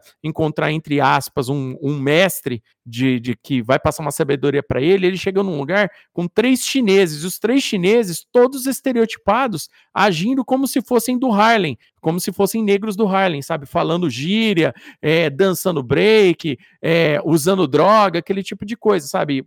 Era um estereótipo que eles ficavam colocando naquela época. E o filme mostra muito bem isso. Então o filme também não se preocupava. Inclusive, o filme ele se passa meio que ainda no auge da época do, do da Ninja Mania. Que, que, a gente vai explicar melhor daqui a pouco, mas no, no auge da Ninja Mania tem esse filme. Tanto é que no filme, além dele misturar o Japão com a China, tem uma cena, inclusive, que ele se veste de ninja e ele treinou Kung Fu. Então, tipo assim, o filme faz uma mistureba entendeu? É divertido, tá? O filme ele é muito divertido. Aliás, desses filmes de produção de produção que tinha na época, onde que, com, com, mais baixa tal e tudo mais, ele é um filme muito bom, porque as cenas de luta são boas, querendo ou não querendo, todo mundo no filme de fato luta. Inclusive no filme, a gente tem aquele ator Mirim, que depois ficou famoso fazendo o seriado Pequeno Mestre nos anos 80, entendeu? Que é um, um outro seriado aí que a Globo passava nas, nas segundas, nos anos, na, nos domingos, nos anos 80. É, o, o filme também, é bem lembrado pelo Juca aí também, tem a moça do, do Purple Rain, né? A, a atriz, a Vanity, né? É, que, que era muito famosa também naquela época. Então, tipo assim, é um filme bom, porque além dele criar o famoso bordão, né, do quem é o mestre, ele tem muitos desses, desses conceitos de mistureba, né, aquela parada do Shonuff, dizer que ele é o Shogun do Harlem. Por que, que ele quer ser o Shogun? O que, que o Shogun fazia no Japão feudal? Ele, ele, era, ele era um general guerreiro, então ele tomava os territórios e, e era dono dele, vivia em guerra civil o Japão. O que, que ele estava querendo? Ele estava querendo marcar o território, até que ele entrava nas academias, é, é, desafiava todo mundo, e todo mundo falava que ele só vai ser se ele conseguir desafiar e vencer o Leroy em luta. Né, que era um dos professores ali da área. E o filme, cara, tem muita coisa, cara. Tem, tem a parada do. do o, o Ed Arcadian também, o nome Arcadian também foi tirado de um vilão dos X-Men, que é o Arcade, também foi tirado disso. Então tem, tem muitas referências. Roupinha do Bruce Lee. É, o filme, então, tem, eu ia chegar aí, bem lembrado, o Gabriel. O, o filme faz muitas referências ao Bruce Lee. O Bruce Lee, o Roy, chama Bruce Lee Roy por um motivo. Ele é fãzaço do Bruce Lee. Pelo visto, o pai dele era, né? Para esse nome para ele. Mas ele, tipo assim, ele gosta muito dos filmes do Bruce Lee, várias, várias situações que acontecem no filme, ele se baseia em acontecimentos dos próprios, do próprio filme do Bruce Lee. Tem aquela parada aquele conceito onde que eles consideravam uma pessoa que vivia nesse mundo de artes marciais, ou, ou que o cara era nerd, que o cara era virgem, eles estereotip, fazem uma estereotipagem dessa situação do, dele não saber, tem o irmão dele que é mais novo e mais esperto que, que ele, aquele tipo de coisa. O filme, então, ele tem um monte de, de conceitos ali, né, estereotipados. Ah, talvez não agrade a galera mais do, do politicamente correto, se assistir o filme vai se desagradar um pouco. Mas isso era uma visão que tinham antigamente não só do povo negro, mas também do, do pessoal é, asiático. Isso daí, infelizmente, era muito comum no, nos Estados Unidos daquela época. Eles tinham esse conceito de, de ficar, não se preocupar com a cultura de alguém, quando fosse fazer um filme. Isso daí demorou muito tempo para dar um subir de nível e sair dessa palhaçada, entendeu? Então, eu recomendo muito esse filme aí para quem não assistiu. Eles conseguem misturar tudo de uma maneira interessante. Eu, eu achei bem bacana por isso. É um filme muito velho, assim, é bem antigo, mas que te leva a pensar exatamente hoje em dia, a gente avaliando tudo que a gente tem conhecimento hoje em dia, essa questão dessa do preconceito, assim, muito forte que tantas, tanto uma raça quanto outra ainda sofre. A estética do filme é muito é feito para ser escrachado, assim. É estereotipão, mas é bom justamente por ser escrachado. Eu gosto de filme desse jeito. Então é, é porradaria, é uns estilo muito doido. O, o vilão do filme é estiloso, tem uma parada meio cyberpunk ao mesmo tempo. É uma doideira. É, é, não. Eles, eles se asseguraram do filme ser inteiramente estereotipado. Vale lembrar que outros filmes daquela época também eram, tá? Por exemplo, a gente pega aí Aventureiros do Bairro Proibido, entendeu? É um filme que tem, tem um pouco de luta no filme e tal, e tudo mais. É um filme muito famoso de Sessão da Tarde. E o filme é full estereótipo também de como eles viam os orientais também. Então, é, é, era muito comum nesse sentido. Então, foi, foi tudo meio que misturado. Só que ele é um, ele é um filme bom. A, as lutas do filme são boas. O menino que faz o Bruce Leroy luta bem. O Shonuff luta bem entendeu? O estilão do Xanuff chama muita atenção porque ele é muito caricato, entendeu? Ele é muito caricato. E, e, e é, e ele, o Xanuff também é muito baseado naqueles vilões dos filmes dos anos 70 da Shaw Bros, que todo vilão era, era caricato demais, tá ligado? Ninguém pensava que o cara ninguém pensava que o cara poderia ser um vilão, sabe? Então tem, tinha muito disso daí. No começo do filme, ele tá treinando assim, tipo, ele tá com os olhos fechados e o mestre dele tá atira- atirando flechas nele. E aí o lance é que ele pega a flecha no ar. Isso é um lance importante no filme, entendeu? É uma cena marcante, vocês não lembram? Não, é pior que é real mesmo. Não- não- não- essa é a cena mais importante do filme. Não, sim, é todo o segredo do filme tá tá tá, tá no- nos dizeres do mestre dele. Cara, essa cena dele quebrando a porta pra entrar, do, do malucão quebrando a porta pra entrar, eu, eu já vi meme, mas. eu Tem não- muito meme esse filme, eu velho. não vi esse filme. Nossa, gente. eu Assista, não vi, porque esse filme realmente, é- eu vou, eu vou, vou. Eu reassisti ele essa semana pro, pro cast e, e ele, pra mim, continua divertidíssimo. Esse filme ele envelheceu muito bem, velho. Esse filme ele envelheceu bem pra caramba. Caralho, tem poderzinho, cara, muito bom. Não, não, é, só na luta final, mas a explicação Não, do- da tá parada você tem que assistir o começo do filme. Sim, sim. Porra, do caralho. Mas o filme é legal, cara. Eu, eu achei bem, assim, tipo assim, quando eu assisti na primeira vez, era um filme que toda vez que, que tinha na, na sessão da tarde, eu não perdia não, cara. Eu achava esse filme foda. Então o filme aí do, do nosso querido Juca aí, O Último Dragão de 85, do Bruce Leroy.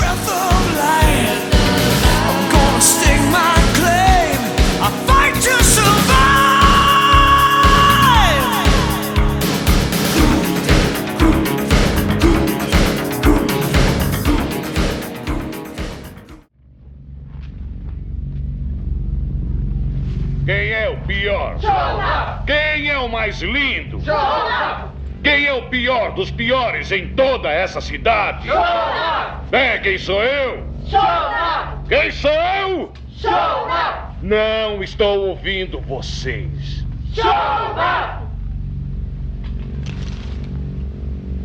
O Shogun do Harlem.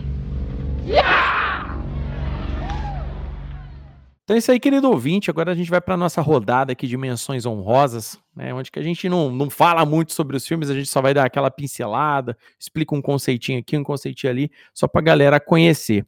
Então quem começa aí a, a listinha hoje aqui? Ó, é, eu acho que tem que ser esse filme, porque como ele não estava na lista principal, ele tem que estar em primeiro lugar na- nas menções honrosas, porque esse filme tem uma das principais lutas da história do cinema, cara, que é o Voo do Dragão, onde o Bruce Lee e o Chuck Norris, ou melhor, eu ia falar que eles lutam ou não, na verdade, onde o Bruce Lee dá uma surra linda no Chuck Norris, linda e merecida, certo? Então, primeira menção honrosa, o Voo do Dragão.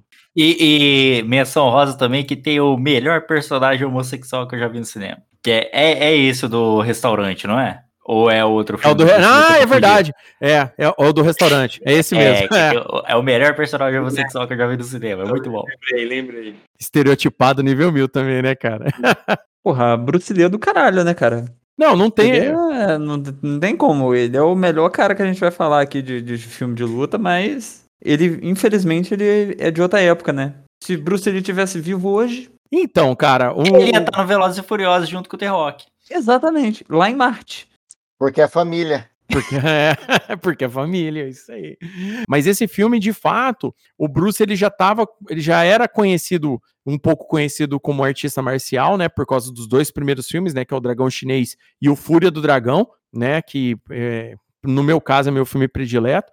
É o do Shiryu também. É, é a Fúria do Dragão. E, e no Voo do Dragão, tem, de fato, é quando a gente viu o Chuck Norris, tá- também ele era um, um, um art- tava começando nos cinemas, no caso o Chuck, o Chuck Norris ele já tinha ganhado campeonatos de artes marciais e tudo mais, e, e no filme, cara, tem aquela famosa cena onde que ele e o Bruce dá aquela aquecida antes de lutar, a luta é bem legal, e no final a gente sabe que o Bruce leva melhor aí na luta. Só que esse filme ficou muito famoso, porque ele, ele fo- muita coisa da cultura pop acabou também se baseando, tem até meme no filme. Então, tipo assim, pra você ver como que é aquele filme que passou anos e anos e anos e anos e anos e anos e todo mundo lembra do Voo do Dragão. Por mais que o Bruce tenha Operação Dragão na lista, quem sabe até um pouco Jogo da Morte, sabe? Que é um filme que ele fez meia, me- metade e depois morreu. É, o Voo do Dragão ele sempre vai ser lembrado justamente por essa luta final que ela é épica, velho. Querendo ou não querendo, das, das lutas finais de filme do, do Bruce, eu acho que essa e aquela que ele luta contra o Karim Abdul-Jabbar no, no Jogo da Morte, eu acho que são as duas mais icônicas mesmo. Ó, uma- um dado importante aí, se o Bruce Willis estivesse vivo, ele teria 81 anos. Olha só, hein? Será? Olha só. Ele ia, ia tá voando ainda, rapaz. Ó, 81 lembra, não é nada. Lembrando que a gente precisa deixa- incluir, incluir a... deixaria, de- deixaria de ser o voo do dragão pra ser o avô do dragão. É, Você, você não viu vendo essa, né? Essa tava vindo, tá? Essa tava vindo. Um ponto pro Juca aí. ó, mas ó, um, incluir aí um, para um próximo podcast aí sobre teorias de conspiração, a gente falar da morte do Bruce, que todo mundo aí, né? Tem umas fica- treta. Tem umas treta. Vale lembrar que o sucesso do Bruce também startou o, no, no Ocidente a cultura das artes marciais, tá? E só que para variar, ela veio ela foi gourmetizada a hora que chegou e, e depois ainda desembocou em filmes como a gente acabou de citar aí do, do, do Último Dragão, entendeu? Tipo, os caras estereotiparam tudo, não seguiram como a, a forma tradicional das coisas. Enquanto isso, em Hong Kong e na China, tava rolando um- muitos filmes fodas de artes marciais que o Ocidente foi conhecer só depois, um tempo depois. Beleza. Então aí, ó, Fúria do Dragão. Mais algum filme aí de menção, galera? Então, eu tenho um, um filme maravilhoso pra falar, que é Esporte Sangrento, que é um filme que eu tenho certeza absoluta que passava na SBT, no... Como é que é o nome daquele... Cinema em que- que- Casa. Não era no Cinema em Casa, não, era de noite, porque era Esporte Sangrento. Era É. no cinema em casa, rapaz. Ele era da época... Mas, tipo, ah, antes, passou a noite mesmo. Não, ele, ele passava à noite. Eu esqueci o nome do, do- da- do- dos filmes de noite. É, mas ele era da época que o, o símbolo do SBT ficava da cor da classificação do filme. Ai, nossa, cara, verdade. Exatamente. E, e antes de, de, de, de falar sobre o filme, eu tenho que tirar um elefante gigantesco, branco, no meio dessa sala, que é o menino que faz o, o Boina Verde, que vem da puta que pariu pra vir pro Brasil aprender capoeira e dar uma coça em todo mundo, como se isso fosse possível, né? Porque os caras lutam capoeira a vida inteira e vai apanhar pro cara aleatório. É o Mark da Cascos. Ele faz aquele careca do John Wick 3. Exatamente. O Marco da Cascos, inclusive, dessa nossa lista aqui, ó, é, de que a gente falou sobre alguns artistas marciais fodas, mas o Marco da Cascos, pra mim, é top 10 artista marcial de, assim, com relação a filmes, tá? Porque ele fez muito filme foda, cara. O Mark da Cascos, ele aparece, por exemplo, naquele seriado Havaí Five-O, por exemplo. Sim. Ele, o Mark da Cascos, ele, fe, ele fez um filme, é, o Contra o Tempo, ele é o vilão também, com, com o Jet Li. O Mark da Cascos, ele, ele é protagonista de vários filmes de luta fodas. É, né, tem, um, tem um dele que, que, chama, que chama Live Wire, cara. Eu não lembro agora o nome que ficou em português, mas o filme é, é, é fenomenal, cara. E Esporte Sangrento, eu acho que é o filme que mais marcou a gente, né? Por causa da capoeira e tal. Sim, sim. Filme- de- deixa eu citar um filme aqui do Mark da Casco que é excelente, que se vocês não viram, vejam. Que é Free Man, Lágrimas do Guerreiro. Esse filme Nossa! é foda pra caralho. Crying Freeman, né? Esse filme aí, ele é baseado numa HQ, cara. No, no mangá, na verdade, né? Que é muito foda, cara. É muito foda mesmo. Lágrimas do Guerreiro. Nossa, bem lembrado, Juca. Bem lembrado mesmo. e- Esse filme é do caralho, cara, sim. Eu vi a capa dele aqui, eu, eu lembro desse filme. Outra coisa do Esporte Sangrento, que era muito engraçado, o filme era eh, assistido dublado, né? E aí, é, como é capoeira, né? Tem uns caras lá que falam português, mas é um português falado por quem não fala português. E aí, e aí tem uma cena no filme que o cara xinga o, o Mark da Cascos. E na dublagem, tipo, ele tá dublado com a voz em português, na hora que vai xingar, vai pra voz original com o português, com sotaque, né? Porque ele tá falando outra língua, bizarro, enfim. E aí esse xingamento é um xingamento que eu uso até hoje com meus amigos, né? Que é, é censura aí 18 anos, vai ser foder, filho da puta. É verdade, no filme Fala tem isso. jeito, é. Cara, esse filme, esse filme ele, ele entrou pra história porque esse filme ele tem, ele tem é, fora a capoeira, as músicas que tocam no filme, tal. Ele é um filme que para a época que ele tava rolando, né, que foi ali 93, metade ali da mais ou menos da indo pro final já da era kickboxer, né? O, o, o negócio tava, é, tipo esse filme ele foi uma grande surpresa, porque até então ninguém nunca tinha visto um filme de capoeira com foco na capoeira. E o filme ele tem toca- total foco. Vale lembrar lembrar que o Mark da Cascos, ele fez um puta treinamento. E ele já tinha feito outros filmes de luta antes, tá? Esse já foi um filme depois já de uns seis, sete filmes aí do Mark da Cascos de luta que já tinha engrenado. O Mark da Cascos, para quem não sabe, ele também é o segundo Corvo, tá? Quando morre o Brandon Lee no primeiro filme, no próximo filme do Corvo, é o Mark da Cascos que faz o Corvo. Muita gente gostou, assim, go gosta dele porque ele luta, além dele lutar muito, ele aparece em alguns filmes aí meio que marcantes. É, cara, ele dá uns traços mesmo, cara. É, só você digitar aí o, o, Ih, o. The Crown 2 é ele. Mark da Cascos. O Mark da Cascos, ele fez muito filme de luta, cara. Tipo assim, tem muito filme e ele atua bem, né? Tem, tem, esse, tem esse outro detalhe. Nesse filme, inclusive, é, se o querido ouvinte nunca viu esse filme, é praticante de capoeira e às vezes não sabia, eu acho muito difícil, porque geralmente a galera gosta, meio que cultua esse filme por ele ser o único é, no meio desses outros aqui, assistam. Legal. Porque esse filme, ele, ele tem, tipo assim, ele tem muito conceito da, da disciplina da arte marcial como um todo, explicando valores, entendeu? É um cara que começa, e isso é uma, uma coisa muito comum aqui no Brasil. A gente sabe que o- a capoeira, hoje em dia, muitos mestres ensinam de forma, de forma, vamos, filantrópica. O cara só quer tirar, às vezes, as crianças das drogas e, e se predispõe a ensinar um caminho de arte marcial, um, um caminho para a criança, onde que ela vá se encontrar, para ela sair, às vezes, do mundo do crime. E isso é louvável, tá? Eu acho muito louvável, assim, eu gostaria de citar isso aí, porque eu acho muito foda quando as pessoas é, dedicam a vida delas para ajudar outras, né? Ainda mais crianças, para colocar as crianças num bom caminho. E esse filme mostra isso, né? Mostra o conflito de um dos alunos dele que, que tá fechado no meio de um, de um, de um, de um tráfico de drogas, é, mexe com puxa carro, sabe? Aquelas paradas todas. O, o vilão do filme também, né? Que é o Silvério, né? A hora que os caras vai falar do cara, o cara fala que foi nascido e criado no pior bairro do Rio de Janeiro, né? Na pior favela do Rio de Janeiro, eles falam no filme, né? O cara lá que luta com ele no final, que o cara galera, essa galera não conhece Campos, não. não conhece Campos, né? Eu ia falar. Porra. O maluco ia tacar chuvisco nele, o maluco ia, ia morrer de diabetes antes de chegar no cara. não ia ter condição, cara. Mas, é, cara, é muito bom esse filme, cara. Bem lembrado aí pelo, pelo, pelo nosso Mas, querido mas, Amaro. mas, é, mas eu quero fazer um gancho logo direto aí pro, pro John Wick aí, que eu acho que a Adri tá, tá desesperado pelo John Wick aí. Ah, eu adoro. Eu adoro John Wick, gente. Eu... É, é luta com arma, né, cara? É a melhor coisa do mundo. Não, mas você sabe por que eu gosto do John Wick? Porque Hum. ele é putaço, que nem eu com a vida, entendeu? E eu mataria uma pessoa se ela entrasse na minha casa e matasse o meu cachorro. Não, eu viraria literalmente o John Wick, entendeu? E o ponto mais alto pra mim é hora que no primeiro filme, um, hora que o, o, o playboyzinho lá leva o carro no mecânico e o mecânico bate nele, aí o pai dele lá, chefão da máfia, liga: Por que você bateu no meu filho? Aí ele: Porque ele mexeu com o John Wick. Aí o pai dele: Ah, tá bom. É.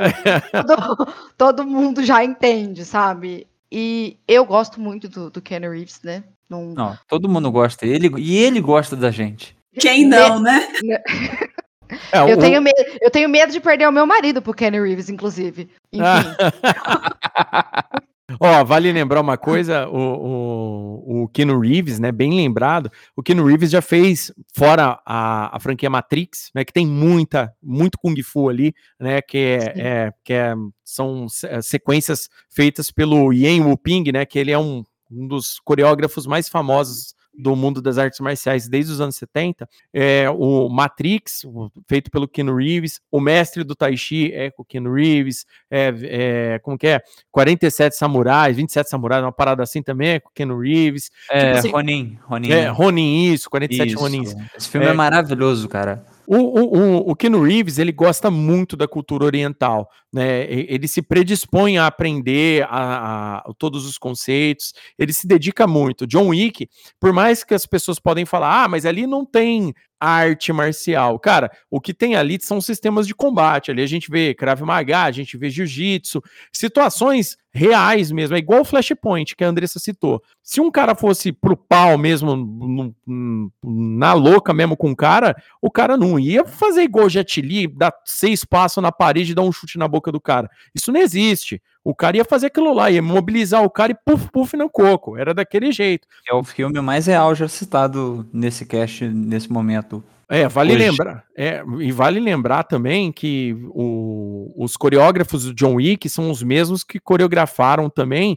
o Capitão América, Soldado Invernal. Por isso que o filme é daquele nível absurdo com combate, entendeu? Por isso que o filme tem é muito bom. O- a direção do- dos filmes do John Wick são foda. E já avisando aí pro querido ouvinte aí que não assistiu John Wick, já maratona os três de uma vez. Porque você é ação desenfreada, você vai ficar sem ar e já espera o quarto, porque no quarto filme vai ter, no mesmo filme, o Keanu Reeves, vai ter o Hiroyuki Sanada, entendeu? Pra quem não sabe quem é o Hiroyuki Sanada, ele é o Scorpion do filme do Mortal Kombat mais recente, entendeu? Só pra vocês saberem. Vai ter também no filme o Donnie Yen, que a gente já citou aqui hoje, entendeu? E pra fechar o pacote, o Scott Adkins, do filme Imbatível. Então, meu amigo, até o câmera vai apanhar no filme. Vai sobrar até pra ele. Esse filme vai ser, ó, é maravilhindo. Tipo, ó, pode bater aí, ó. Depois vocês me cobram, querido ouvinte. Melhor filme de ação da década e de longe. Vai ser difícil bater esse filme. O bom do John Wick é que ele mostra que uma pessoa pistola com a vida é capaz de assassinar alguém com uma caneta. Não, é, cara, e, e, tipo assim, não é zoado igual filmes como Mandando Bala, né? Do Clive Owen, né? O que, literalmente, o que tá na mão dele, o filme tem todo um conceito. Vale lembrar que aquela parada da, da seita deles de assassino, do hotel deles, vai virar um spin-off, uma série, entendeu? Porque vão querer abranger esse conceito que começou com, com os filmes do John Wick. Muito bem lembrado essa menção rosa aí. Eu, tenho uma coisa pra falar, cara. O, o Grande Dragão Branco, ele marcou um, um, um tempo ali, que foi até o, o- o- assim, de, de, de cenas e tal, de fluidez de cena. Que foi até o Long Back, que já é um pouco mais. Não tem tanto corte pro cara tomar a porrada, tá ligado? E as cenas de, de, de, de ação, de luta do, do John Wick, cara, é tudo contínuo, mano. Ó, é absurdo, mano. É esse- muito foda. Essas lutas de um take, né, tão, Uhum. tá- tá- a galera tá gostando muito hoje, porque antiga, porque o que que acontece? Tentaram meio que quebrar isso quando saiu o, o Ultimato Bo- a, parada do John Bourne, quando, quando saiu a franquia do, do- Jason Bourne, isso, obrigado, amor, a, a- a- dos filmes do Jason Bourne, porque eles introduziram a famosa câmera tremida, isso é um saco, porque Ah, você não sabe, você é. não sabe onde que o golpe foi, você só vê os caras, você ouve barulho, os caras se batendo, os caras gemendo, de repente o cara no chão, você não vê direito a movimentação. E o John Wick, né, o, traz essa, esse conceito da câmera contínua acompanhando o cara. Tem um filme, eu vou, vou até fazer uma, uma mençãozinha honrosa rápida, um filme do próprio Tony Jaa, que é o Protetor, que tem uma cena que ele vai subindo os andares Nossa, de um, de um é prédio, foda. que ele que a câmera fica com ele o tempo todo, que não tem corte. Ele vai batendo nos caras até chegar lá em cima. Então isso daí é muito legal também, bem lembrado.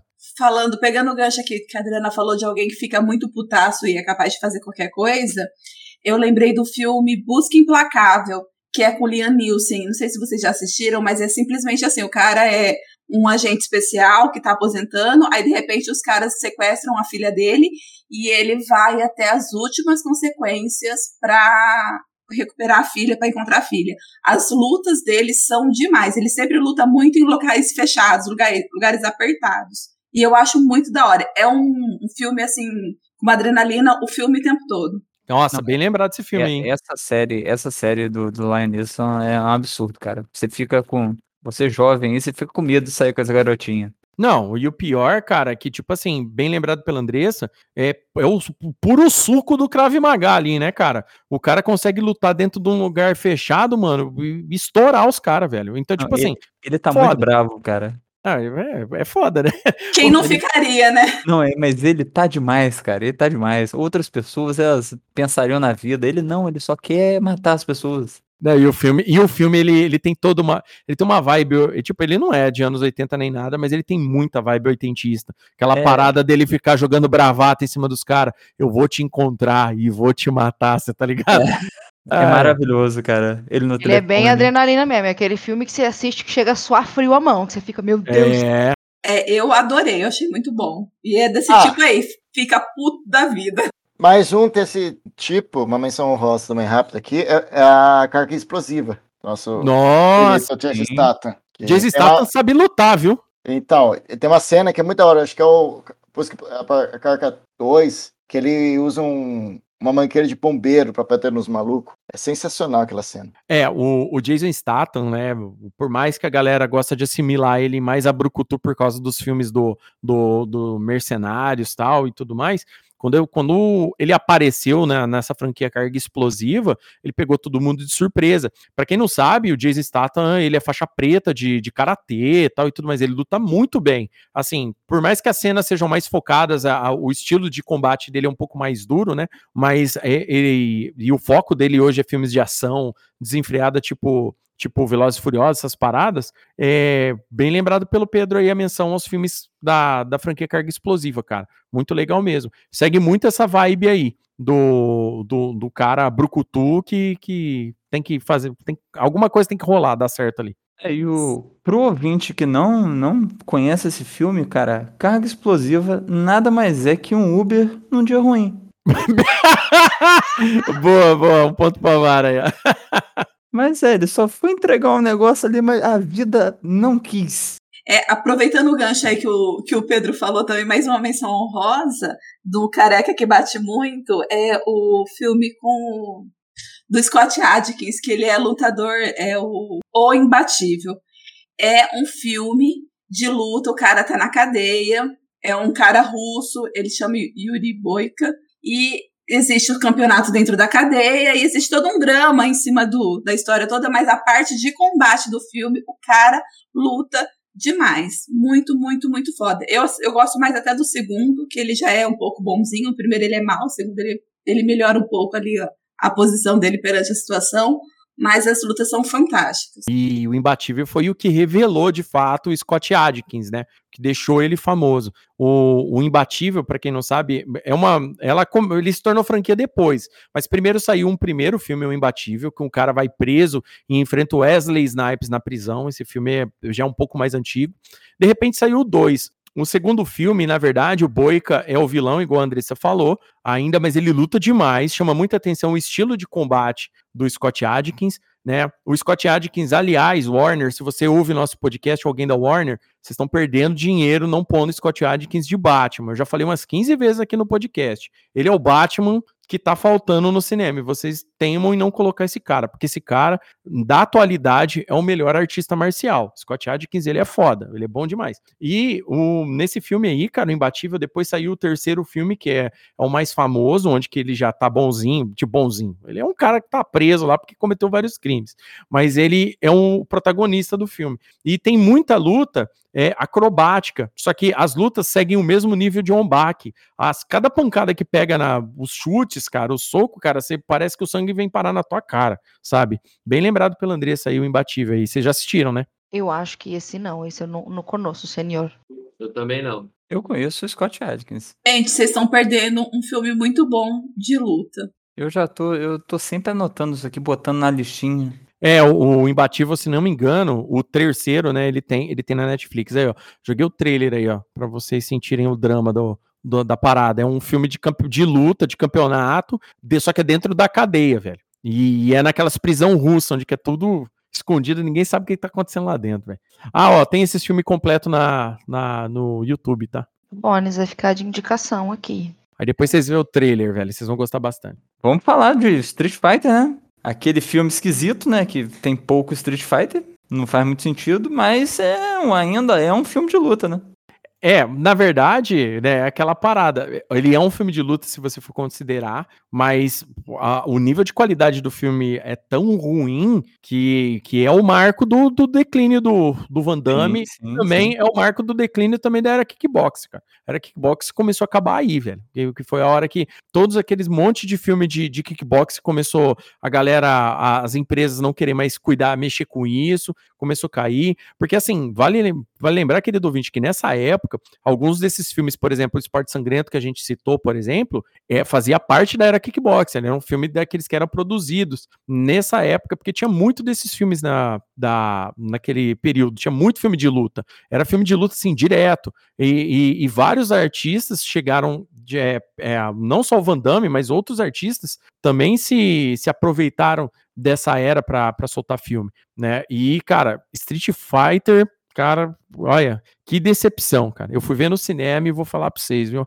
Eu era moleque, eu queria, eu tava louco pra ver um, a parada do meu, do meu game preferido da época numa telona e foi o primeiro, a primeira grande decepção com o filme de games foi com Street Fighter, cara. Não, é, é triste mesmo. Ele, o Street Fighter saiu antes do filme do Mortal Kombat? Inevitável fazer essa associação. Saiu, saiu. Saiu. Nossa, e o filme do. Eu, eu, eu acho o filme do Mortal Kombat um pouco melhor. O primeiro é melhor. O segundo não é filme. É, o próprio filme do Mortal Kombat já também já foi meio que feito pra, pra, pra, pra gente mais nova também, né? Não era, não tinha, não trazia a violência do game e tal, mas quanto a filme, quanto a artes marciais, quanto ao, ao conceito, ele é muito melhor que o filme do Street Fighter. Pô, o filme do Street Fighter reduziu e o Ryu a, a bandidinho, cara. Meia tigela. Que isso? É, não. Querido, querido ouvinte, se quiser assistir um filme de luta, ah, uma adaptação decente de Street Fighter para um live action, assiste aí na, na Amazon Prime, tem aí Street Fighter Punho Assassino. Não é o Street Fighter que a gente queria, mas é com, com relação à adaptação de games, eu acho que até hoje, perto de Detetive Pikachu, eu acho que é a melhor adaptação de alguma coisa relacionada a games que, que tem, velho. Porque, ó, esse filme aqui de 95 do Van Damme é zoadão, velho. É zoadão pra caramba. Parabéns por citar o melhor filme de adaptação de game. É. E incomparável. Eu Ó, eu, eu, eu discordo. O melhor filme de adapta- adaptação de game foi o- a adaptação que fizeram do Show do Milhão, que é o Slumdog Millionaire. Ah. Slumdog Millionaire é foda. Caralho. É, a gente falou que tinha que Esporte Sangrento era o único filme de, de, de capoeira, mas não, cara, tem o Besouro. É, tem o Besouro também, né? um Mas ele era tão pequenininho que ninguém notou. um ponto pra Mara pra piadinha. Cara, o Besouro, ele já, ele já é um filme mais recente e ele é um filme nacional, né? Eu reassisti. É, eu assisti tem- recentemente. Ele tem uns 10 anos já, né? Mais, é de 2009. É isso aí. Ele já faz mais de, é, mais de É, 10 anos. é, filme nacional é foda, né, rapaz?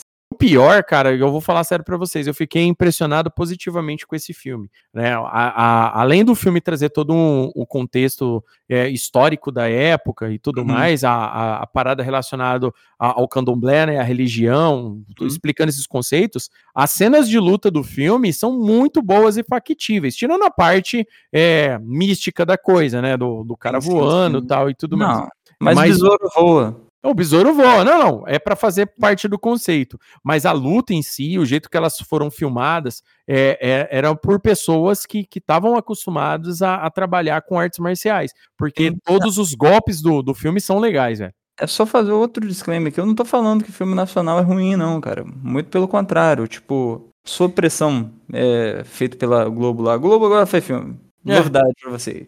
É, é muito bom e, tipo, tem vários filmes aí, só que esses filmes, eles ficam presos dentro da plataforma de streaming da, da Globo, que quase ninguém tem, né? Sinceramente. Então, pra aproveitar o gatilho aí de voar, tem um filme que merece ser falado aqui, que é o Tigre e o Dragão. Ah, Ó, esse, é esse, filme, esse filme é meio bosta, cara. Eu sei Cara. que ele é poético, coisa e tal, mas eu cansei, tá ligado? É, só que, só que tem aquele detalhe, né? O, o Tigre e o Dragão, ele, ele veio, ele, ele é um filme que ele veio numa época, né, lá, lá pro cinema oriental muito bom. É, vale lembrar que ele ganhou um Oscar, né, de, de filme estrangeiro. Eu discordo. Né, cara ganhou. E, e assim, ó, eu vou contar uma parada pra vocês. Pra quem, para o querido ouvinte aí que não conhece, aquele esse estilo de filme onde os caras voam, tem aqueles poderes, tal e tudo mais, é conhecido na China como wuxia. No site Crossover Nerd tem uma postagem que eu fiz já faz uns anos já sobre isso, que é sobre é, Kung Fu Wuxia. E os filmes é, é, esses filmes os- tem, tem um conceito baseado onde que os caras trabalham poder interno, o Xi. Então eles conseguem voar, é, e o Xi dá poderes a mais para os caras continuarem lutando tal. O filme, o Tigre Dragão, é baseado em já um- uma literatura chinesa lá que conta essa história. Né? Ela tem toda uma, é uma história bem comprida. O filme pega um trecho da história e faz uma adaptação. É porque assim, a história em si é muito melhor, tá? Óbvio, né? O original é muito melhor. É, Tem uma adaptação.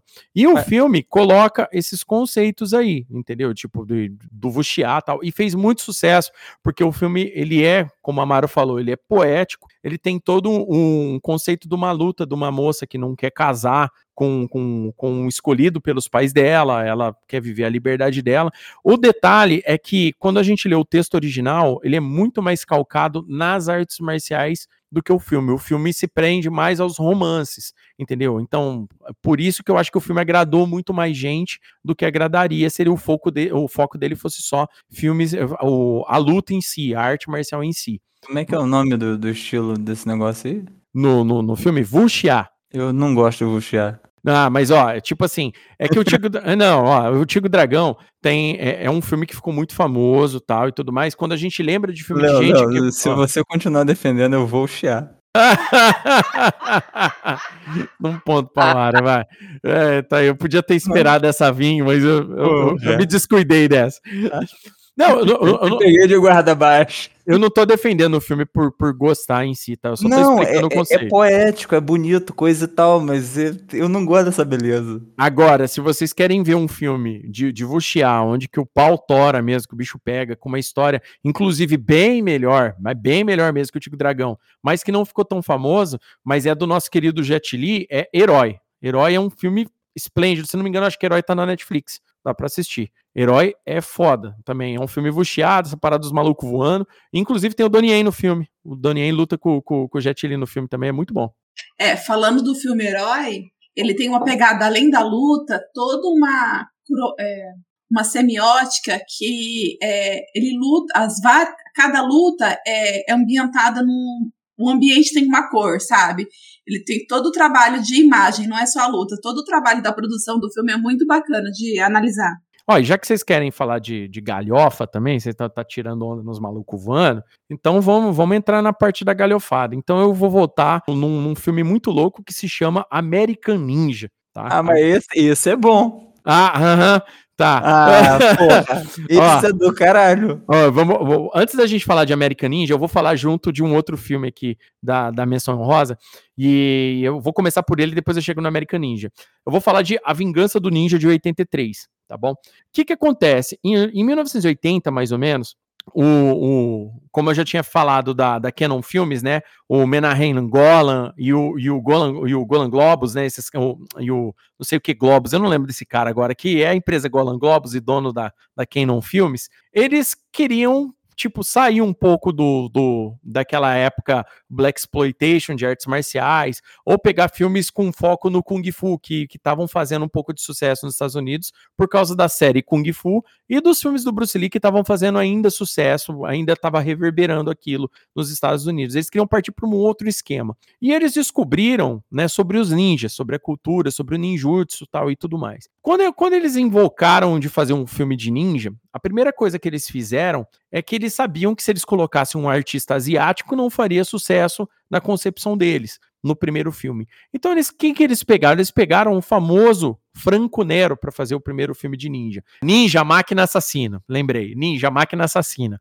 É o primeiro filme da Ninja Mania. Esse filme é o Franco Nero que faz o ninja, então o Franco Nero teve um treinamentozinho básico lá de, de, de karatê, uma paradinha aqui, outra ali, e eles chamaram o Shokosugi, que é um ator muito famoso no, no, no Japão, de artes marciais, e ficou muito famoso depois nos anos 80 nos Estados Unidos. E, e, de fato, ele é um ninja mesmo, ele sabe ninjutsu e tal. Quando chamaram o, Su- o Shokosugi para fazer o filme, explicaram para ele o que ele queria. Aí ele falou: Ó, gente, isso não é ninja, ninja não funciona assim. Ah, mas a gente quer uma parada diferente. Um, um- você, você que vai ser do mal, você fica de preto, os outros ficam de branco, uma parada assim, sabe? Bem estereotipado mesmo. O estereótipo que depois reverberou em coisas como G.I. Joe, por exemplo, no desenho do Rambo, onde que o ninja do mal é, é- é preto e o outro é branco, ou o do bem é branco e o do mal é preto, umas paradas assim, sabe? Depois eles colocaram essa dicotomia aí. E aí, na, quando saiu esse filme, ele incrivelmente fez muito sucesso. pessoal ficou impressionado na parada do ninja,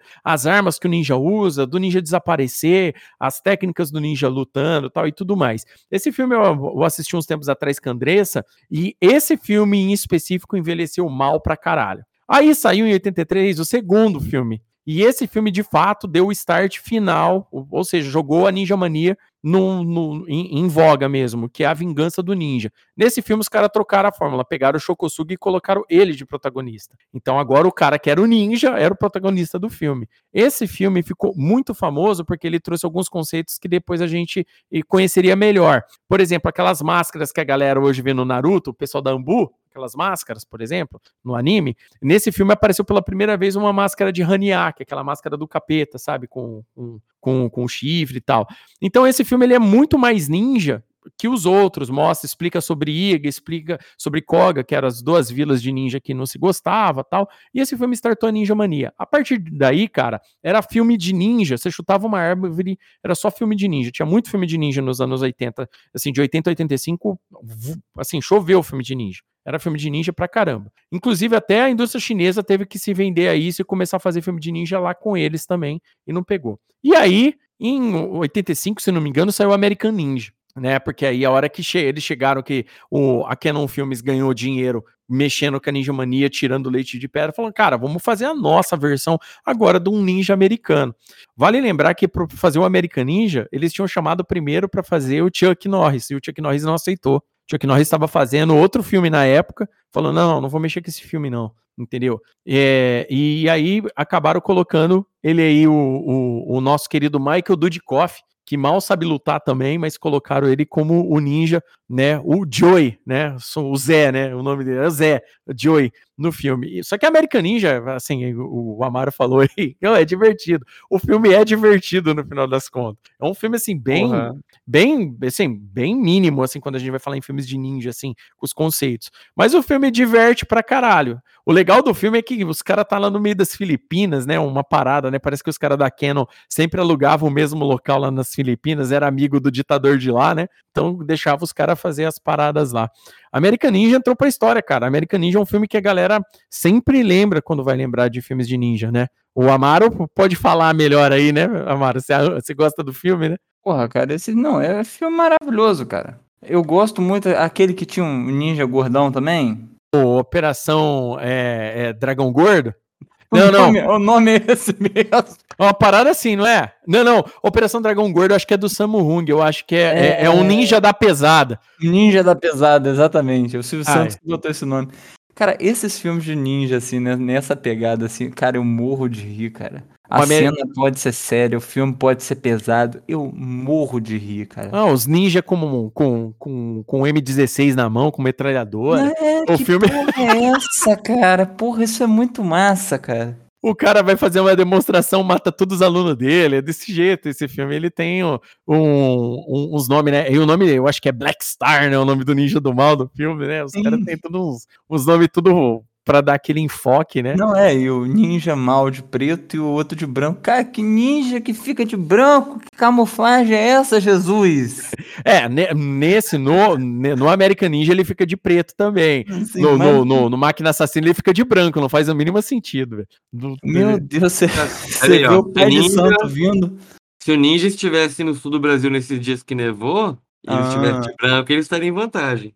Exatamente. Vale lembrar que esses conceitos de roupa ninja, igual eles colocam aí, de o cara com aquela roupa preta com a máscara, isso daí é a americanização total dos ninjas, tá, gente? O, os ninjas de verdade aí da época do Japão feudal, eles era, era, era uma gueixa disfarçada, era um cara, um cara de uma casa de banho, um cara que fazia sushi, os caras eram completamente disfarçados. E quando eles agiam à noite para colocar, eles até colocavam a roupa tal, mas eles não tinham aquela máscara, aquelas paradas todas que eles usavam. O máximo que eles usavam era a máscara de, de ranear para o rosto deles não, não, não ser identificado identificado, né? Tinha, tinha muito desses conceitos. Só que o pessoal da Canon não tava nem aí, foda-se, você tá ligado? Como eu disse para vocês, as empresas não estavam preocupadas em fazer um, uma retratação é, ok do, do que acontecia com relação à, à, cultura oriental. A xenofobia era, era grande, eles só queriam que desse enfoque no cara de olho claro lá e pronto, acabou, você tá ligado? E, e esse filme aí, cara, eu assisti ele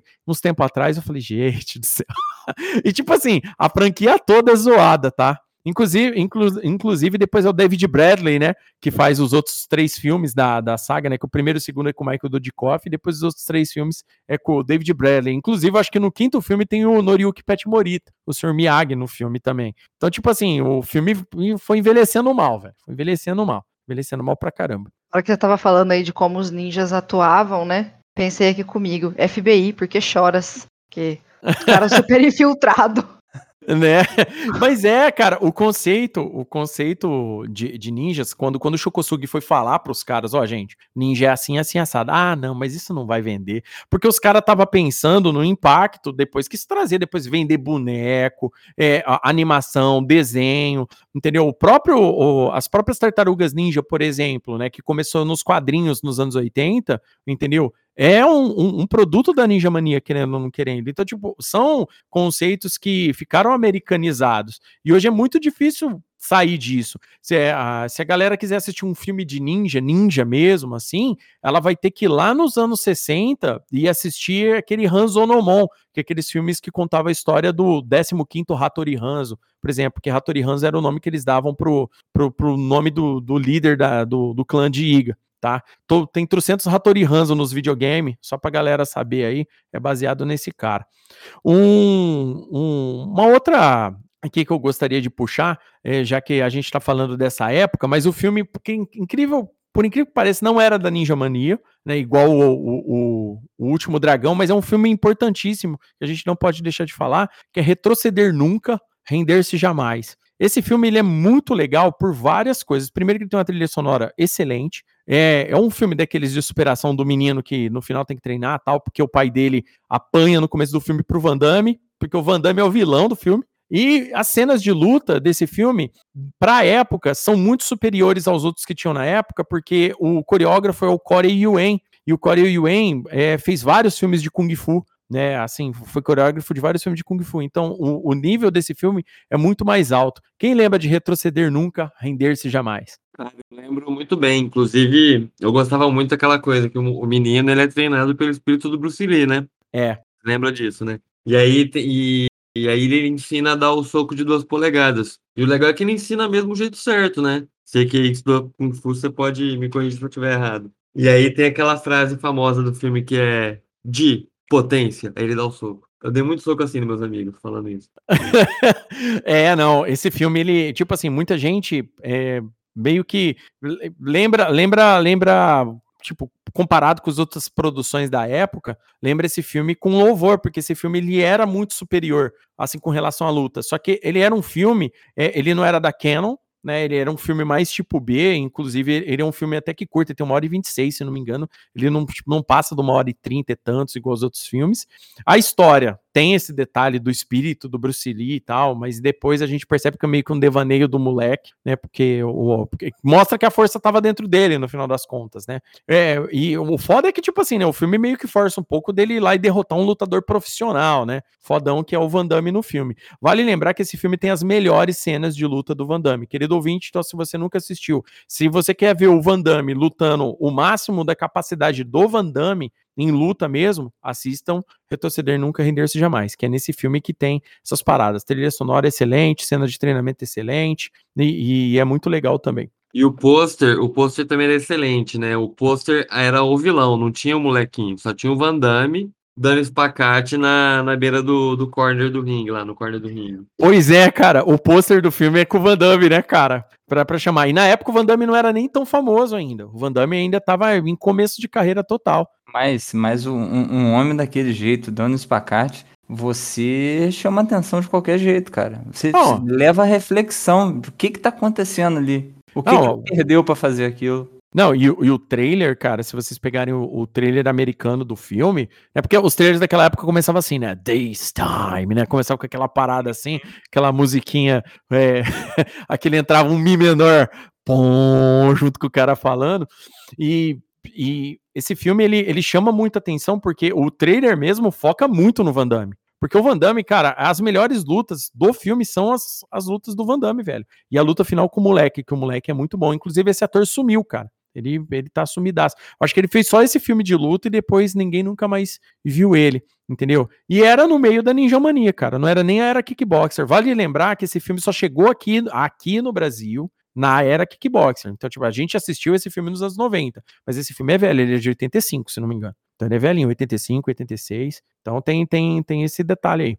Bom, já que o tema é luta, né? Então eu vou falar de dois filmes de um ator aí que eu gosto muito e que um deles tem luta no nome. Eu não posso falar o nome do filme. É, mas Brad Pitt, cara, Brad Pitt, que é um ator aí bonitão, faz um filme doido. Ele tem dois filmes em que ele luta, né? Bastante. E um deles é esse aí que a gente não pode falar. E o outro, cara, é um filme que nem todo mundo assistiu, que chama Snatch, Porcos e Diamantes. Esse filme é do Guy Ritchie. Guy Ritchie é um diretor britânico que tem muitos filmes da hora aí de ação, que eu gosto muito. Mas particularmente Snatch tem muitas cenas marcantes pra mim de filme de ação, especialmente as lutas do Brad Pitt. Ele- o personagem dele ele é um cigano muito doido, que luta por dinheiro, por vingança depois, enfim. E, e tem um lance que ele é muito bom de porrada, né? E ele ganha todas as lutas. E o Brad Pitt, ele, ele perdeu muito peso pra fazer o personagem. Então ele tá, cara, rasgado, velho. Mais do que no filme que a gente não pode falar sobre, sabe? Ele tá muito rasgado. E naquele filme que ele- a gente não pode falar o nome, ele realmente ele está ali incrível. Mano, no Snatch ele tá mais, cara. Snatch ele tá bem mais, Ele tá gordura corporal zero, velho. Eu fico pensando quantos anos ele tinha na época desse filme. Não envelhece, mano. É Esse pouco cara não antes, envelhece. não, mas não, ele é pouco antes do, do outro lá. Não, pra ver se dá tempo de eu chegar lá. Ah, não, já perdeu, meu amigo. Não, eu, eu segui, eu segui dois canais fitness aqui no YouTube e eu tenho fé. Você vai me desculpar, cara. É legal ver o, o, o- o esmero, né, do, do Brad Pitt pra fazer, né? No Snatch, inclusive, eu- é, o outro filme a gente não pode falar sobre ele, mas o querido ouvinte que tá esperto, que conhece o Brad Pitt, sabe do que a gente tá falando, né? Do meme. Quem não entendeu, depois coloca nos comentários pra gente que a gente explica em off. Ou melhor, não explica porque a gente não pode falar sobre ele. Vai falar, é. Quem não entendeu vai ter que dar um jeito de Vai ter entender. que jeito de entender essa. Essa aqui não vai ter jeito. Pega Netflix e assiste todos os filmes, até você. Aí você vai entender o que a gente tá falando.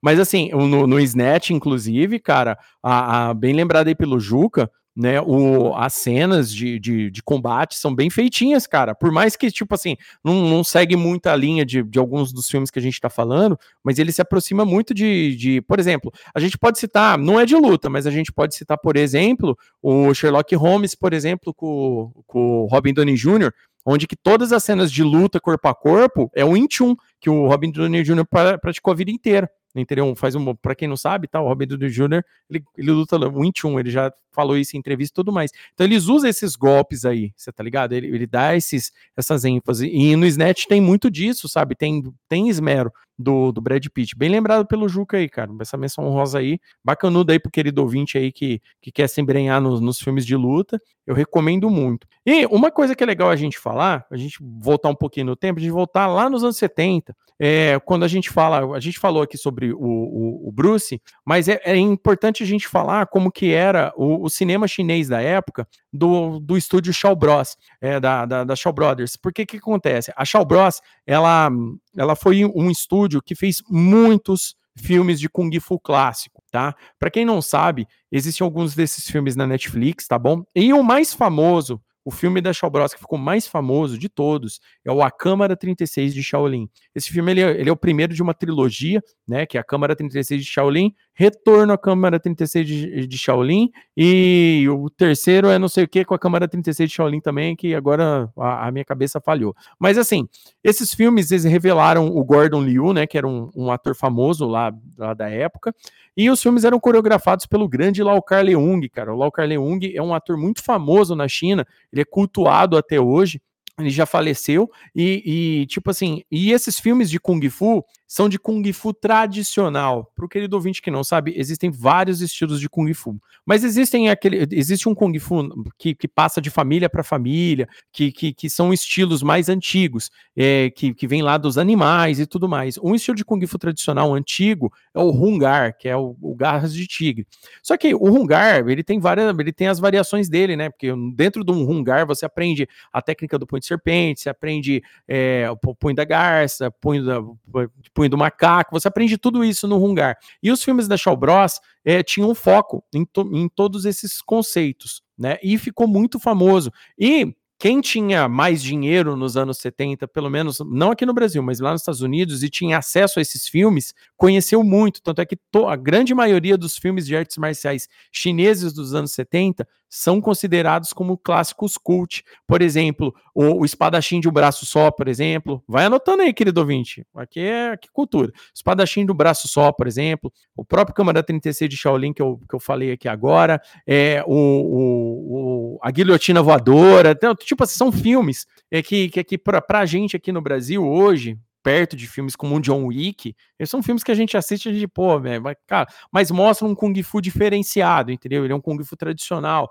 da forma, da formas, eles lutam em formas de tuichás, né, que são lutas combinadas, é uma parada bem, bem específica, tem muito da cultura chinesa da época, então eu querido ouvinte, conhecer esses filmes. Se você gosta de filmes de artes marciais, é importante conhecer alguns filmes dessa época. E para querido ouvinte aí que fala que é cult porque gosta do filme do Tarantino, saiba que o Tarantino pegou, chupou, brasileiro, pegou não, chupou influências da Shaw Bros em todos esses filmes dos anos 70. Inclusive Câmara 36 de Shaolin. Para quem assistiu Kill Bill, o líder daqueles caras que, que aparecem mascarados, careca, que aparece gritando para todo mundo matar a noiva, né, que é uma terma no filme. Esse cara aí, no caso, é o Gordon Liu do Câmara 36 de Shaolin. O Pai Mei do, do, do, do, do Kill Bill 2, por exemplo, né, o Pai Mei, ele é o Gordon Liu também. Ele chamou o Gordon Liu, ou seja, porque o Tarantino gosta muito da Shaw Bros tal e tudo mais, e dos filmes da época. Então essas referências são tiradas de lá. Então eu gostaria de deixar essa menção honrosa aí a essa época aí pra galera. Podemos falar também do Kenji Briga, do Jet Li, que é um filmaço também. E tem toda uma questão filosófica também por detrás. É bem interessante. O, o Jet Li começou nos anos 80, né? Para quem não sabe, o Jet Li ele, ele treinou na China, né? Ele era um estudante lá na China, no período onde que, que, que o Jet Li começou nas artes marciais. Eles, eles ensinavam, eu acho que até ensina até hoje, o, o Wushu nas escolas. E o Wushu que eles ensinam lá é, é o famoso Wushu de competição, que é, um, que é um, uma nova modalidade que foi inventada lá nos anos 60, nos anos 70, onde eles pegaram vários conceitos de Kung Fu tradicional e criaram uma modalidade de competição. E o Jet Li é conhecido por ter ganho muitos títulos mundiais dessa modalidade. Tá? Aí depois que ele entrou para o cinema, depois que ele começou é, é, fazer filmes, né? Inclusive um filme famoso do, do, do Jet Li nesse período é o Templo de Shaolin, nos anos, nos anos 80. Ele é bem novinho, inclusive. Inclusive o Templo de Shaolin são três filmes, é uma, uma trilogia. Depois ele fez muitos outros filmes. Bem lembrado aí pelo Pedro, Cães de Briga já é já um filme já depois que o, que o Jet Li veio para os Estados Unidos. O Jet Li, assim como o Jack, ficou muito famoso aqui no, no Ocidente. O primeiro filme ocidental mesmo, assim, que, que pegou do, do, do Jet Li, né, que, tipo assim, trouxe ele como protagonista, né, porque o primeiro filme ocidental que ele fez foi Máquina Mortífera 4, que ele é vilão, mas depois Romeu Tem Que Morrer, que foi o filme que meio que jogou o Jet Li no, no, no meio aqui do, do, do, Ocidente. O Jet Li ficou famoso aqui no Brasil no meio da era kickboxing, mas os filmes dele não fazem parte desse período, tá? Ele passava na sessão kickboxing, né, tal e tudo mais. É, foi a época que a gente assistia filme de kickbox e tal, mas os filmes dele não tem nada a ver com isso. O estilo de, de filmes do Jet Li desse período, né? Depois do nos anos, a partir dos anos 90 é o Air Fu, que é aquele kung fu com corda. Tipo, tem luta no chão, tal e tudo mais. Eles aceleram um pouco a velocidade dos filmes e algumas cenas ele usa corda para fazer. Dentre esses filmes ficou muito famoso Era uma vez na China, que é uma franquia de quatro filmes, né? Que é são três filmes Era uma vez na China e o último chama Era uma vez na China e América, que é o último filme onde que o Jet Li vem parar aqui no Velho Oeste né?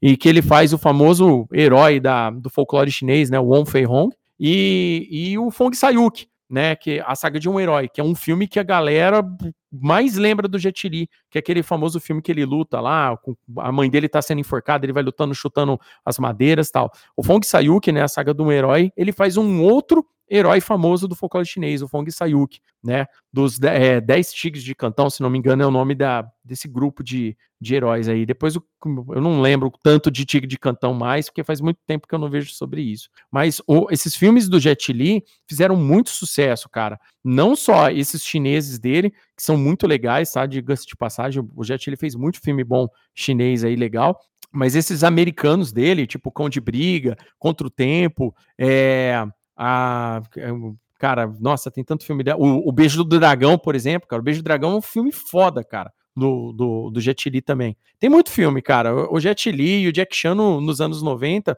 meio que sobrou, cara, porque eles tinham muito filme bom que tava, que tava pegando na onda. Vale lembrar que o Jack Chan aí, pro querido ouvinte, já, já citou isso, mas vale conferir a carreira dos anos 80 do, Jet, do, do, do, do Jack Chan, onde que ele tava no auge do corpo dele, tem bastante comédia os filmes, mas o foco é mais na ação. Então, se vocês já achavam cenas de, de filmes como A Hora do Rush absurdas, Vejam o Jack, o Jack Chan dos anos 80 pulando de um prédio para o outro. Um filme muito famoso dele, mas é dos anos 90, mas muito famoso dele, é Arrebentando em Nova York, a galera sempre lembra. E Arrebentando em Barcelona, para mim ainda é o melhor filme do Jack Chan, só que é de 84, é um filme mais antigo. Recomendo a galera assistir aí, para quem gosta do Jack. É muito bom mesmo, Arrebentando em Barcelona é muito bom mesmo. O Arrebentando em Barcelona, além de tudo, de ter uma luta final foda, né? O Jack Chan chamou o Benny Urquides, né? Que era campeão de kickboxing no, nos Estados Unidos na época, para ser o, o, cara que ele enfrenta no final. O filme ele faz também junto com o Yen Biao e com o Sammo Hung, dois caras muito famosos no mundo das artes marciais, que, que são também da ópera de Pequim, né? O Sammo Hung é aquele gordão que fez aquela série Um Tira da Pesada que passava na Record, né? O Samo, né? E o Embial é um cara que vários filmes do Jack Chan você assiste, tem filmes só do Embial também. Vale muito a pena aí pro querido ouvinte aí conhecer essa, essa parte da carreira do Jack aí que, que é foda, né? Tanto é, é carreira do passado do, do Jet Li também, é, pode, pode vocês conhecer que vocês vão gostar.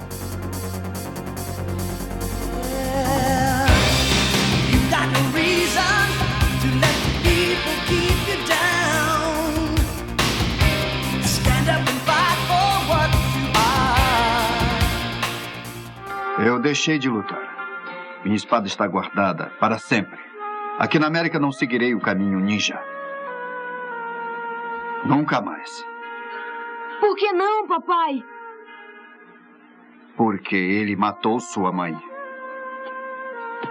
Por isso, lembre-se sempre: você não é samurai nem um ninja. Nós só treinamos com a espada para honrar as nossas tradições. Você está compreendendo? Ótimo. Então me mostre. É, queria também fazer uma menção honrosa aqui, é, lembrando da época das, das mulheres é, brucutu, digamos assim. É, tem um filme chama Justiça em Dose Dupla, de 85, que é com a Cynthia Rothrock e com a Michelle Yeoh. A Michelle Yeoh é quem fez o filme o Tigre e o Dragão, que é a, a, a, a mulher mais velha no filme O Tigre e o Dragão. Mas nessa época aqui, nesse filme, ela bate muito nos caras, assim, tipo, Ruth Rock também é um fenômeno na época, e o Léo pode até explicar melhor essa, essa fase dos filmes, mas assim, as duas meninas são porreta. É, o, a Cynthia Rock aí, pro querido ouvinte que às vezes não conhece, às vezes já deve ter ouvido falar dela, mas a Cynthia Rock, ela ficou muito famosa no começo dos anos 90, aqui no Brasil, pelo menos, na, na, quando a gente assistia os filmes de kickboxing, né, no meio da era kickboxing, porque ela fez muito filme americano depois. Mas a Cynthia, ela ficou famosa ainda nos anos 80, quando ela foi para a China, porque o que, que acontece? O, na China, depois que caiu os filmes da Shaw Bros nos anos, nos, no fim dos anos 70, onde que entrou a Ninja Mania, onde que a galera não estava mais querendo consumir filmes de Kung Fu em si, a, a, os, os estúdios chineses inventaram um novo estilo de filme de, de, de ação. Esse estilo de filme de ação é, é mais desenfreado, foi, foram inclusive os primeiros filmes a trazer a, cama, a câmera que segue o tempo todo a, a cena de luta, e aí eles começaram um novo conceito que se chamava Girls with Guns, né, mulher, garotas com armas, onde que as protagonistas dos filmes são mulheres entendeu? Para as meninas aí hoje aí que estão querendo se, é, ver mais filmes de mulheres, se identificar mais, saibam que na China, entendeu? Lá em Hong Kong, o cinema é, do Oriente tava, já estava com foco em atrair o público feminino também para assistir os filmes e tudo mais. E começou essa nova série de filmes que chamava Girls with Guns. Esse é o Girls with Guns tem são, são vários filmes, tá? Assim como na Ninja Mania era Kickboxer, que são vários filmes só seguindo esse conceito, existe uma uma franquia que chamava é, In the Line of Dutch entendeu? Ela, ela ganhou esse nome, é, né? Tipo, na linha do dever. Só que, nos, só que cada filme tem um nome diferente, tá, gente? Então, por exemplo, o primeiro filme é, a ser filmado foi o Justiça em Dose Dupla de 85. A dupla da Michelle Yeoh em início de carreira e a Cynthia Rothrock no filme é um dos filmes de ação, querido ouvinte, sem zoeira, não tô brincando, é um dos filmes de ação mais explosivos que eu já assisti na minha vida. O filme é de 85, tem cenas de luta, assim, de cara, de tirar o fôlego, de tirar o fôlego. A Cynthia Root Rock, é, na época que, que ela estava no auge, a Cynthia era campeã de artes marciais aqui no, no, no Ocidente, e, e o, a Golden Harvest pegou ela lá para fazer filmes na China, onde que ela teve que aprender o estilo é, de, de, cinema deles, que é mais violento, né? Porque as pancadas pegam. É, ela, ela, tipo, meio que não usa dublê, nem ela, nem a Michelle. Elas, elas meio que faziam a, as cenas de luta e tudo mais. E esse filme, Justiça em Dose Dupla, que é o nome que ficou aqui no Brasil, que passava. Esse filme é de 85, mas também aqui no Brasil só veio passar nos anos 90. Esse filme é, tem as melhores cenas de ação protagonizadas por mulheres que vocês vão ver na vida de vocês. Eu já assisti muito filme de luta, gente. E ainda com relação a mulheres, nenhum filme superou as cenas de combate dessas duas ainda, velho. Posso garantir para vocês. Querido ouvinte, assistam. Justiça é. em dose dupla. Nem Cê... Tomb Raider? Não, Tomb Raider. Quem que é Tomb Raider? Mano, na nem, boa. Vou... Não. Nem, é, é Anjo da Noite? Nem fudendo. Jogos Vorazes. Pera aí, ó. Eu vou colar, eu vou colar a, a cena final para vocês aí e você me fala. Atômica Aquele outro. Não, a, Atômica é muito louco, cara. Mas Electra. Não... Electra. Não, não, para com a zoeira. Aí, aí já virou boss. Porra. Não, Menina de Ouro é bom. Menina de Ouro é um puta filme, cara. Mas é, dá uma é deprê é do caralho. caralho. Dá uma deprê do cão no fim, né? Não, tem, mas tem uma pancadaria descontrolada. Não, mas tem. É, mas, mas é um filme triste. É, um filme muito triste. Cara, o que que acontece? O, esse Justiça em Dose Dupla, ele foi filmado primeiro, mas depois ele entra, na verdade, ele entra depois, ele é o segundo filme da, da sequência em The Line of Duty, porque o primeiro é o Royal Warriors. O Royal Warriors é a Michelle Yeoh, né, também, ele é a protagonista desses dois primeiros filmes. Então, tipo assim, a Michelle Yeoh no primeiro filme, os caras matam o, os amigos dela, tipo assim, e aí ela vai em vingança. Inclusive o, Hiro, o Hiroyuki Sanada, que eu citei agora, que é o Scorpion do filme do Mortal Kombat mais recente, tá nesse filme e ele é super novinho, cara. Então, tipo assim, recomendo muito pra galera assistir esse estilo de filmes. Depois apareceu outras moças, tá? Depois, quando a City of Root Rock foi embora do, do, do, Oriente para fazer os filmes nos Estados Unidos, que ela fez bons filmes é, dela mesmo, assim, de luta, é, eles precisavam usar uma nova Cynthia. Inclusive tem a Cynthia Khan, que é a moça que meio que substituiu ela lá na, nessa sequência de filmes. Então, gente, assim, recomendo aí pra galera que não conhecia o Girls with Guns, conhecer, cara, que é eletrizante, velho. Todos os filmes são de ação tal. Inclusive, um filme bem famoso com o Danien é um filme nesse estilo, onde que ele é um ajudante da, da policial, né? Da Cynthia Khan, no caso. Então, recomendei pra galera. Para finalizar, eu gostaria de citar aqui é, um, um, um, filme um filme bacana da, da minha época de moleque. Da, era da era kickboxer também, mas o, o, filme é bem famoso. A, a, galera gosta de lembrar dele porque a luta final é tipo dentro de uma gaiola, sabe? Uma gaiola cheia de bambu tal e tudo mais, que é o rei dos kickboxers, com dois atores muito famosos, que hoje a galera meio que não lembra. Mas se você procurar, tem muito filmes com eles, né? Que é o Billy Blanks, e o Loren Avedon. Loren Avedon, durante o, o, período kickboxer, fez muito filmes. Inclusive, o Retroceder Nunca, Desse Jamais, dois, que saiu lá no meio dos anos 90, começo dos anos 90, é que a Cynthia Rock também é uma da, das protagonistas do filme. Tem esse filme também. Então, Rei dos Kickboxers, eu gostaria de relembrar. Ah, e para finalizar, a gente não pode deixar de falar de Operação Invasão. Operação Invasão é um... Se um baque começou essa, essa onda de, de filmes de luta com, com mais impacto, com mais violência e tal, eu acho que Operação Invasão é, é, é o. Como que se diz? É o, é o auge disso. É um filme com, com cenas de luta desenfreadas, é, jogo de câmera que fica o tempo todo junto, muita ação, um filme extremamente violento e com uma história legal, entendeu? Que faz sentido, é, é um filme de operação policial que, que dá errado e de repente os caras se vê preso num lugar cheio de bandido, é muito louco. O filme é desenfreado, você, não dá tempo de respirar. Então, Operação Invasão eu acho que é o meio que o suprassumo atual desses filmes mais desenfreados, de, de, de que combina artes marciais com ação. Então aí, querido ouvinte, então hoje aí, ó, é, essas são as menções honrosas da gente para esse cast.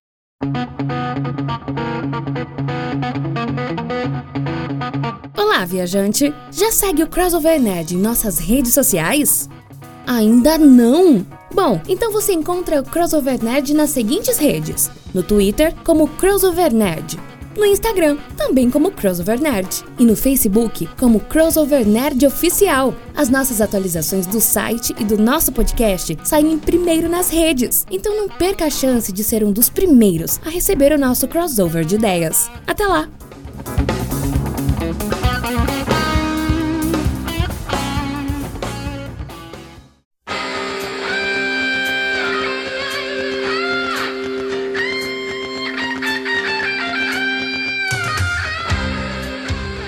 Isso aí, querido ouvinte. Então, se você ficou até agora aqui ouvindo esse cast, que ficou meio grandinho, mas cheio de informação sobre artes marciais no cinema aí, ou de sobre de luta tal e tudo mais, pra galera aí, tenho certeza que você se informou aí, anotou bastante filme aí para conhecer, entendeu? É, espero que vocês tenham anotado as nossas redes sociais que falam que o, a chamadinha fez aí, então não, não deixe de se inscrever nas redes sociais para ser os primeiros a receber as atualizações. Vale lembrar também que o Crossovercast né, e o Crossover Nerd tem uma campanha no Catarse, catarse.me barra Crossover Nerd. Caso vocês é, se sintam confortáveis em apoiar financeiramente o Crossover Nerd, você pode receber várias recompensas, desde grupo ao WhatsApp com a gente, poder sugerir pauta, participar direto com a gente ativamente, apoiador é total aqui do, do, do nosso podcast, do nosso site, tá bom? Então, não deixe de conferir o nosso Catarse, caso você se interesse. O, quem ganhou hoje aqui nosso campeonato, é que de piadas, né? Ah, empatou? De novo, cara. O Juque e o Amaro de novo empataram no final. Ah, é um empate, cavaleiro, tá tudo bem. empate de cavaleiro, tá tudo, Tá tudo certo. bem, tá tudo tranquilo. É. Então tá a, bom. gente, a gente desempata na, na saída. Ah, é? Na saída vocês vão desempatar de novo? Então tá bom, então. Ou vamos- empatar de novo. Ai, vocês são fogo. Então vamos lá. É, Andressa Palmieri, suas considerações finais, um tchauzinho pra galera aí. É isso aí, galera. Anotem, ah, o Léo vai disponibilizar aí a lista de filmes para vocês assistirem. Vale a pena. A maioria dos filmes que a gente falou aqui já são filmes assim já de algum tempo aí tem disponibilidade tranquila no YouTube. É, assistam, é muito bom. Pedro Fusaro, suas considerações finais, tchauzinho pra galera. Isso aí, tijolo não revida, mas a vida sim. Então, cuide. Ah, o- muito bom! Muito bom, Pedro. Gostei de ver, hein? Essa, essa foi profunda, filosófica essa, hein? Então vamos lá. Gabriel Oliveira, suas considerações finais, tchauzinho pra galera. Bom, fica aí o ensinamento. Se você quiser melhorar nas artes marciais, use droga. Até a próxima. Caraca. Se, se fosse assim, o Juca era o Bruce Lee. Ô, louco. Ai, ô louco. Ô, Juca, se defende aí, pô. Ele tá certo, por que eu vou me defender? pois é, né? Tem, tem Kung Fu de bêbado, né? Tem aquele filme do, do Jack Chan, né? Que ele luta bêbado, né? Tem, tem um Kung Fu do drogado também. Tem, tem essas paradas. O, aí. o Wong Back lá, o cara só teria feito. O cara jamais teria feito aquilo sem o cigarrinho lá. Não tem jeito, né? Ai, cara, bacana. Amara Assad, suas considerações finais e tchauzinho pra galera. Então, gente, é, aproveitando o tema desse, desse cast aqui, eu queria deixar uma mensagem positiva aí pra você que tá começando o mês. Você não vai começar o mês, né? Você já tá no meio do mês, no próximo mês talvez. Mas eu queria deixar uma mensagem pra sua vida, que a mensagem é a seguinte: lute como nunca, perca como sempre. Uma boa noite. Animador pra caramba, hein? Otimismo e impressão. Quer mais uma? Dá uma bônus aqui, ó. Vai Sem lá. luta, não há derrota. Ai, fato. Ai, bacana. Juca Vladislau, suas considerações finais, tchauzinho pra galera. É, galera, a mensagem que eu vou deixar aí de incentivo é o seguinte, cara. Você é o mestre, lembre-se disso, você é o mestre. Siga em frente. Valeu, até a próxima. É isso aí. Muito bom. E Adriana Lúlio, mais uma vez aqui no Crossovercast, aqui fazendo um podcast com a gente aqui, discutindo as ideias aqui. Muito obrigado pela sua participação mais uma vez. Deixa uma consideração final aí, um tchauzinho pra galera. Fala do seu canal de YouTube. Muito obrigado por me deixarem participar. Sobre o motivacional, também vou deixar o meu, já que tá todo mundo deixando o motivacional. Quando alguém te ofender sem o seu merecimento, Volte lá e mereça.